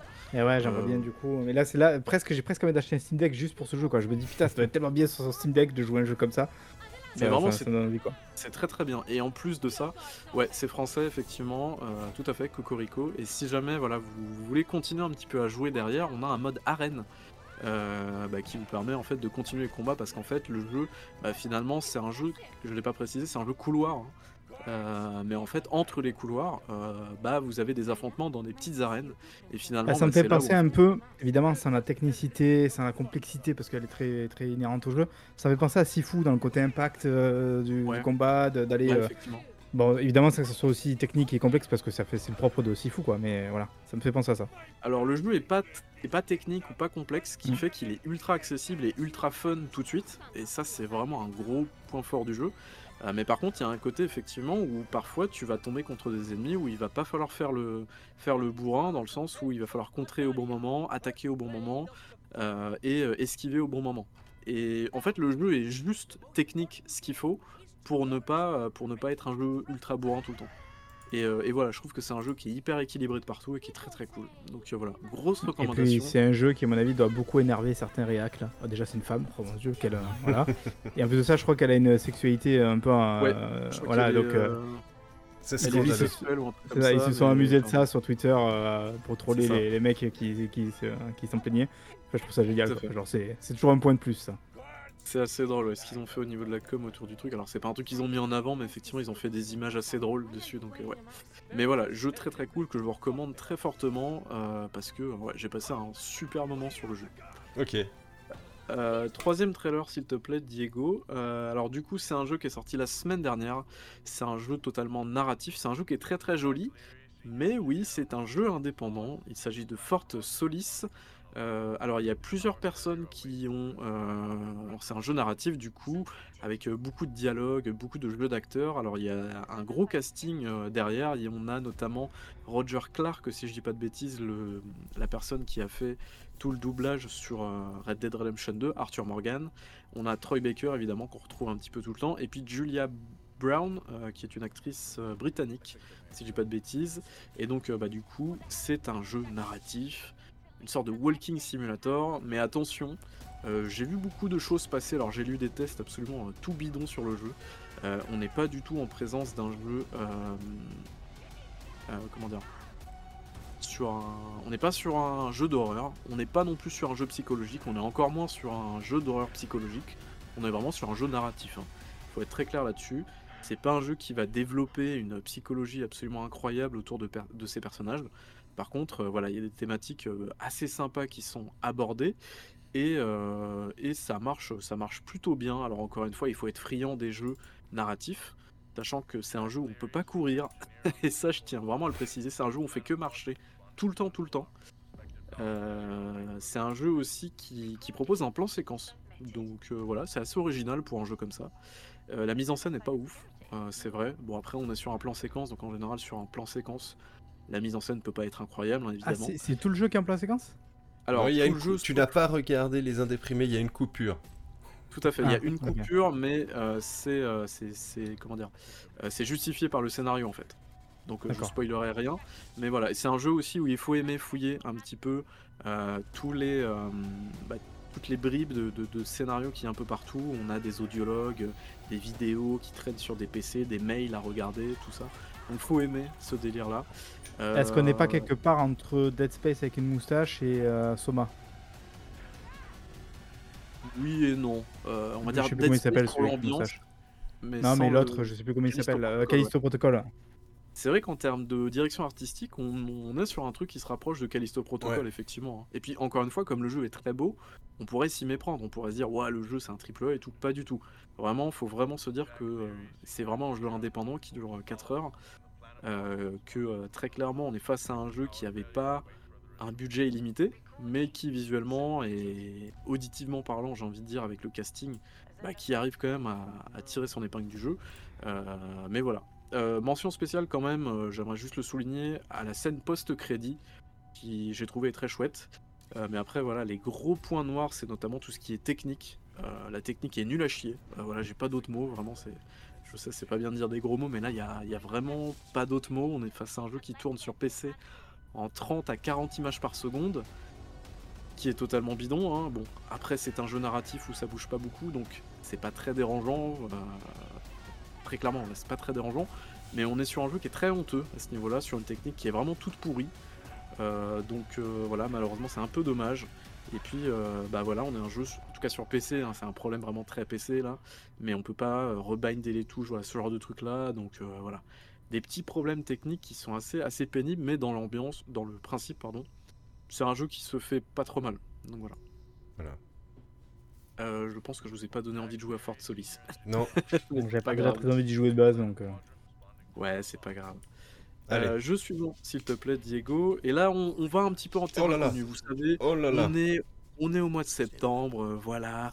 Payday 3 qui arrive. Euh, on- on- J'ai le droit d'en parler parce qu'il y avait une, une bêta qui est qui s'est déroulée il y a 2-3 semaines. C'était une bêta ouverte, on avait le droit de faire des vidéos et d'en parler. Donc voilà, je l'en parle aujourd'hui. Bah en fait, c'est quoi Payday 2 C'est Pay, euh, Payday 3, pardon. Bah c'est Payday C'est 2. Payday avec une 2. moustache. voilà, Euh, c'est- toujours, c'est toujours aussi moche. c'est voilà. C'est le même principe exactement. Les quelques nouveautés, c'est que on peut prendre des otages euh, et puis en, en bouclier, donc ce qu'on a là en fait. hein. Putain, vous pouvez pas le faire voilà. ça? J'ai pas souvenir. Non, on pouvait échanger, je crois, des otages contre euh, contre le contre le fait de relâcher ses, des, des- des- des potes quoi. Euh, mais, euh, mais sinon pour le coup bah, on est exactement sur le même jeu avec une petite partie infiltration au début, on met le masque et ensuite on intervient, machin, ceci, cela. Donc voilà, c'était exactement le niveau que vous avez sous les yeux, c'était le niveau de la bêta, du coup le niveau de la banque. Donc on est toujours sur un jeu où en gros on place des drills où euh, là c'était de la, de la fuse, je sais plus comment on appelle ça, de la thermite, voilà, de la thermite, pour en fait creuser un trou au-dessus du coffre de la banque, exactement ce qu'on avait dans le premier Payday. Et euh, bah en fait euh, voilà, c'est pas très passionnant, on est sur un jeu comme Payday. Moi je suis chaud quand même parce que c'est Payday et que voilà, ça, ça marche toujours aussi bien, je trouve ces jeux-là en coop notamment. Euh, mais voilà, faudra voir au niveau du suivi du jeu. Et puis euh, ça tournait pas très très bien quand même, euh, sachant que Payday c'est pas des jeux qui sont, qui sont très jolis et très visuellement qui sont ouf. Mais voilà, on verra bien. Et c'est un jeu, je crois. Il a quoi de plus que le 2 Bah, Bah, un c'est chiffre. le même. C'est ouais, il a le, il- c'est 2 plus 1, donc ça fait 3. Voilà. C'est en gros, ça aurait totalement pu être une extension du 2 quoi. Mais en fait, du coup, si très clairement, si Payday 3 existe, c'est parce que Starbreeze a besoin d'argent. Donc voilà, si vous voulez investir dans un studio, c'est là-dedans. Donc achetez Payday 3 et euh, bah du coup, vous sauverez peut-être Starbreeze de la faillite. Donc voilà, c'est juste ce que j'ai à vous dire. Voilà, et on Euh, rappellera que, Star... que les jeux Payday ont quand même certains des meilleurs avis sur Steam. Allez, allez les voir. Oui, je crois que tu nous Les avais, plus fun. tu nous avais lu, euh, il me semble, la dernière fois ouais, dans C'est un ça. quiz, effectivement. Euh, jeu suivant, s'il te plaît, Diego. Euh, là, on va retourner dans les Babycore. Ah Euh, ouf, là c'est pur Babycore. Ouais, ça s'appelle Kill the Crows.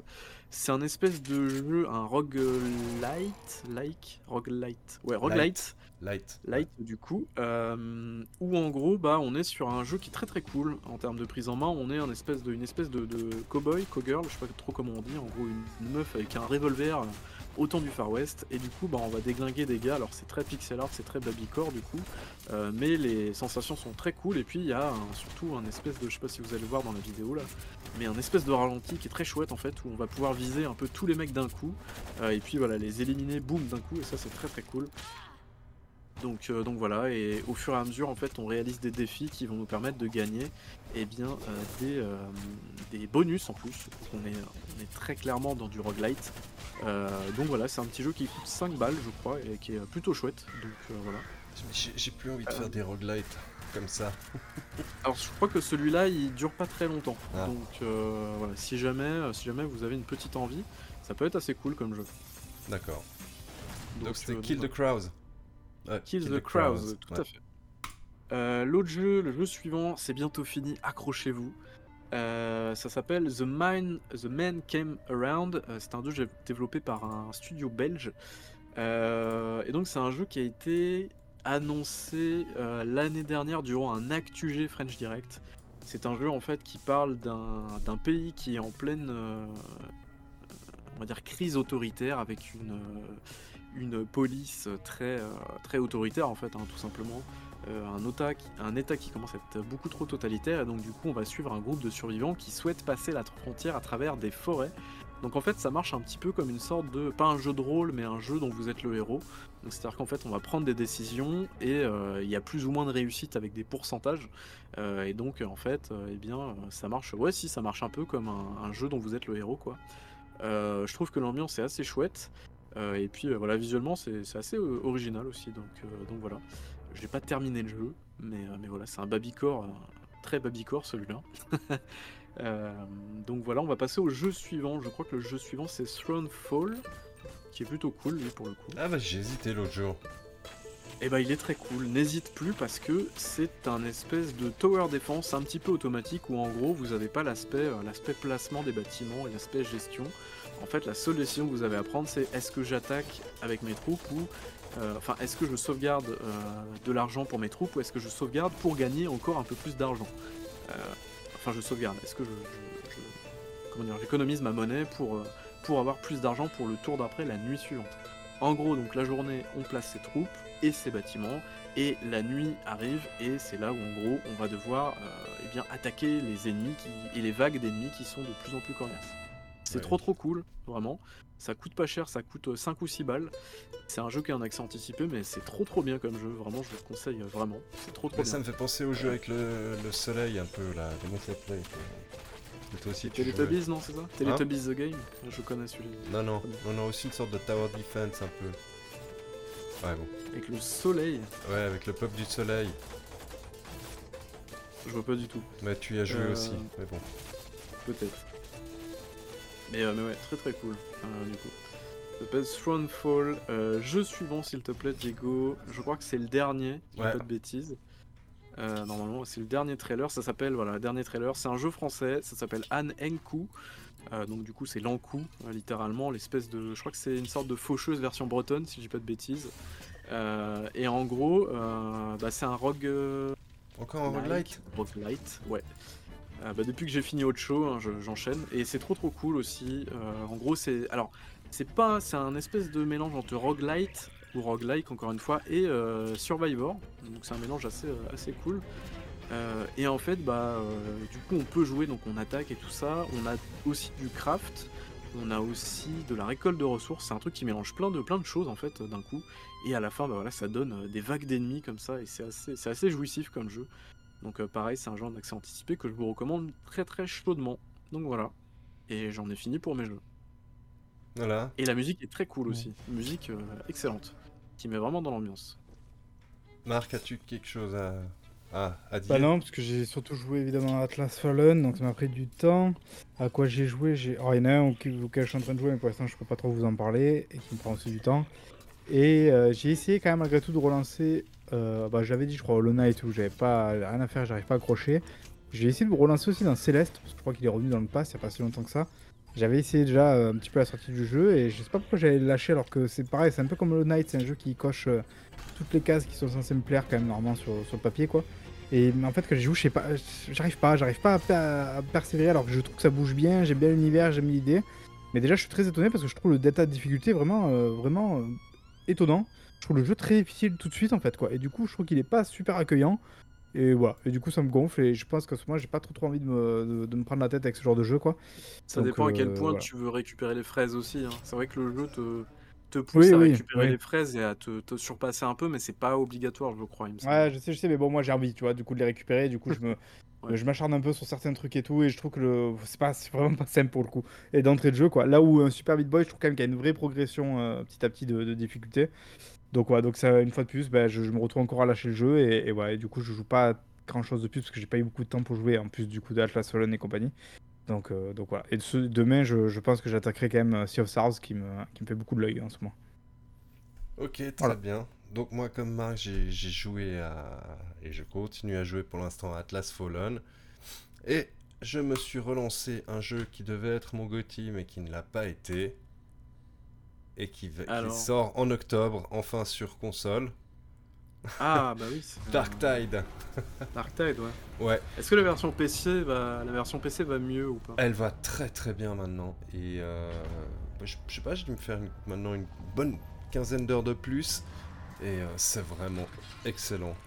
Euh, Peut-être qu'il faudra qu'on refasse des parties en coop, Abby. Parce qu'ils Ouais, ont, ils ont ok. vraiment bien bossé sur la stabilité et euh, bah, les sensations déjà à l'époque, elles étaient cool. Mais maintenant que c'est ultra stable, c'est tellement cool. Et Ça fait euh, quoi Ça fait un an que le jeu est sorti bientôt, non? Ouais, Il est sorti quand le... euh, il était sorti en fin d'année dernière. Et euh, non, bah, bah top. euh, on sent qu'ils ont travaillé aussi sur, sur le loot, etc. Et c'est très agréable. En plus, les, les- Il arrive sur console là. Ouais, il arrive sur console en octobre. Ouais. Euh, J'espère qu'il sera bien optimisé parce qu'au début sur PC c'était infernal. Notamment les, les, les décos intempestives, euh, des, des chutes de framerate. Bah, sinon, pour, pour ceux qui aiment Vermintide, c'est vraiment excellent quoi. Voilà, donc j'ai passé pas mal de temps sur, euh, sur Dark Tide et en parallèle ben, j'ai terminé mon, mon Summer Gotti, un jeu sur lequel euh, Marc n'a pas forcément accroché, Remnant 2. J'ai fini mon premier run, je, je suis en train d'entamer mon deuxième run. Et, et c- Infernal. non, il est, il est exceptionnel ce jeu, Bon, moi j'adore. hein. Ouais, c'est pas que j'ai pas accroché, mais c'est que je suis arrivé assez tard, par- notamment aussi par rapport à Ouais. toi. Et je pense que c'est un jeu qui doit jouer à plusieurs, et du coup, seul, ça, j'ai pas la motivation d'y jouer seul. Quoi. Ouais, euh, ouais. Alors, la, la seule chose que, que j'aurais à lui reprocher, c'est un pic de difficulté pour le dernier boss qui est assez délirant. Franchement, Ouais, c'est ce que j'avais cru voir sur Twitter. Effectivement, le dernier boss était abusément euh, difficile, quoi. ouais, et c'est dommage, c'est dommage, parce que ça, ça a pas vraiment de sens. euh. Voilà, je, je- je l'ai passé, maintenant c'est bon. Maintenant je suis en train de faire mon deuxième run parce que j'aimerais avoir euh, toutes les classes débloquées. Il y a notamment la classe qui a été débloquée euh, par les data miners. Je sais pas si vous avez suivi ça. Oui, t'en parlais euh, la dernière fois. Voilà, les data miners ont découvert qu'il y avait une classe, donc maintenant j'aimerais débloquer ça. Et euh, du- vu que j'étais déjà un fan du premier, je vais aussi faire les, les DLC du, du 2. Et ça, c'est un super double A selon moi, franchement. Qui est, qui est vraiment aussi extrêmement généreux. Il y a, il y a extrêmement beaucoup de, contenu et, d'embranchements différents. J'essaie de faire les autres embranchements euh, narratifs. Je sais que j'ai quelques boss que je n'ai pas encore vus dans mon premier run, donc je me réjouis de les faire. Et euh, on a aussi augmenté naturellement la, difficulté pour le deuxième run. Et euh, bah, on va continuer, mais bon, il y a un peu un, gros jeu qui sort à la fin de la semaine et, et je vais me lancer à la fin de la semaine dedans. Baby Bull va dire il, il sera nul. À la fin de la semaine, il y aura Starfield. Euh, J'espère Ah oui, c'est vrai. j'espère pouvoir vous faire un, un premier feedback durant le week-end. Mais normalement, euh, C'est- quand Starfield du coup qui sort? C'est le C'est- 30 en accès anticipé, non ça? en fait, tu peux y jouer chez 100 balles, vendredi à partir de 2h du matin. Ah, mais c'est pour les gens qui ont lâché euh, 100 ou 150 balles, non? Je sais plus. Non, ou bien tu lâches euh, 30 balles euh, en plus de ton Game Pass. Pour avoir un accès anticipé à 30 balles pour 2 jours de- d'accès anticipé, en gros, c'est ça pour Ouais, moi, mais moi j'ai pris la version euh, de, de beau gosse de toute façon parce que voilà. Je, je sais que je vais jouer. Non, mais moi c'est un jeu qui a tous mes kinks, la construction de base, euh, l'espace, etc. Wow. Et euh, Ça va être terrifiant. Vous êtes au courant quand même que Starfield, c'est un jeu qui va tourner très très mal, où il y aura quand même beaucoup de bugs et ça sera pas très bien écrit quoi. Vous, vous avez joué à Fallout 4 quand même les gars avant, non? Ouais, Vous on a joué à Fallout de ça? 4, on a fait du Fallout 76, ok. on, a, on a fait de tout ici. Ouais, vous, êtes au courant quand même que ça va pas être bon du tout. Mais bon, écoutez. Bah, a priori, d'après les, premiers retours, ça va. Hein enfin, le peu qu'on peut Oui, avoir pour, mais- pour l'instant. Comme, oui, mais comme c'est un jeu qui est très attendu, forcément ça va. Euh, ils vont pas dire que c'est de la merde. Ba- Baby, Non, c'est vraiment un hater. euh, ouais. Oui, je suis un hater évidemment. Et je suis sur ma ligne de conduite, Marc. C'est vrai, vrai, pardon, excuse-moi, j'ai j'ai oublié les, les impératifs. Non, non, puis, Ah puis oui. tu verras dans, dans la prochaine fois Eh oui, il le va jouer il- 120 c'est- heures. il Ah, j'ai mis 120 heures. Non, non, c'est vraiment mauvais, mais j'ai mis 120 heures. Et puis, vu, vu que c'était un jeu Bethesda, je me suis refait les autres jeux avant quand même pour être sûr que, que c'était pas. J'ai commencé, avec Elder Scrolls Arena et Daggerfall. Exact. Eh oui, eh oui. Du coup, je vais quand même faire le endgame pour être sûr que c'est vraiment pas bon. Je vais quand même lui remettre 50 heures sur les, les quêtes secondaires qui restent, hein, on sait jamais. Peut-être que ça Ah, sera mais- bon sur les 10 Bah, mis- dernières mis, heures. mis à part ça, en septembre, il y a aussi euh, le, le patch 2.0 de Cyberpunk et l'extension de Cyberpunk. Moi, je suis chaud. Hein.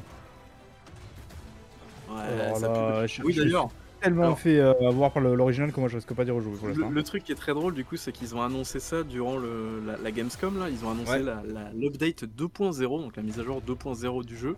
Et ils ont annoncé des features de fous furieux comme le fait que la police fait des barrages euh, et des trucs comme ça. Mais je me suis dit, mais les gars, en fait, c'est des trucs qui devaient être là depuis 3 ans, en fait, depuis le, le lancement du jeu. Et vous nous annoncez, vous annoncez ça comme si Ouais, mais c'était c'est là des que tu te rends features compte qu'ils avaient incroyables. vraiment des, des problèmes dans leur jeu. Ouais, ah bah, c'est un jeu qui est sorti du coup 3 ans trop tôt. Donc euh, formidable, félicitations. Mais non, mais après, si le jeu aujourd'hui tourne mieux et que il est dans sa version définitive, tant mieux, j'ai envie de dire quoi. Mais c'est vrai que le jeu est sorti trop Ouais, mais tôt. une fois de plus, y a pas que ça comme problème dans le jeu quoi. Ah non, C'était que sûr, ça, bien évidemment, on sait qu'avec des patchs et tout, tout va bien, mais c'est que c'est. euh, J'ai l'impression que les gens sont toujours dans le déni, ils veulent pas comprendre que c'est un jeu qui est malade de- profondément, quoi. Qui est, qui est, euh, que sûr. ça, ça sera que sur euh, Cyberpunk 2, entre guillemets, euh, voilà, qui arrivera où on pourra peut-être régler les trucs parce que tout sera repris à la base, quoi. Mais qu'on n'en est pas là pour l'instant, quoi. Je- moi, je- vraiment, je trouve les gens, euh, je sais pas, je trouve j'ai l'impression qu'ils ont pas envie d'admettre que c'est pas le jeu qu'ils auraient aimé que ce soit, quoi. Ah mais, peut-être que le nouveau quartier va, va amener un plus. Bah, pour les gens pour, comme moi qui étaient déçus de l'univers, le, nouveau quartier a l'air un peu plus sombre, a l'air un peu plus cyberpunk.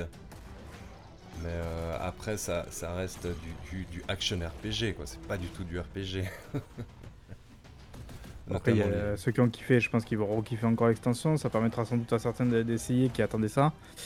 Voilà, donc je sais pas. On verra bien ce que ça va donner. hein. Voilà. Mais écoutez, je, je pense qu'on a, on a fait le tour là, non? Ouais, on est, on Ouais, est pas, pas mal. mal. On est On pas est mal. pas mal, hein. Est-ce que vous attendez des jeux pour les prochaines semaines, là, du coup, avant de, avant de conclure très rapidement? Bah, moi, il y a le. pas censé faire ça la prochaine fois? Exact. Ouais, non, c'est vrai, t'as raison. Et ben, on n'attend rien du tout. Ah oui, euh, tu continues au fait Baldur's Gate, euh, Diego?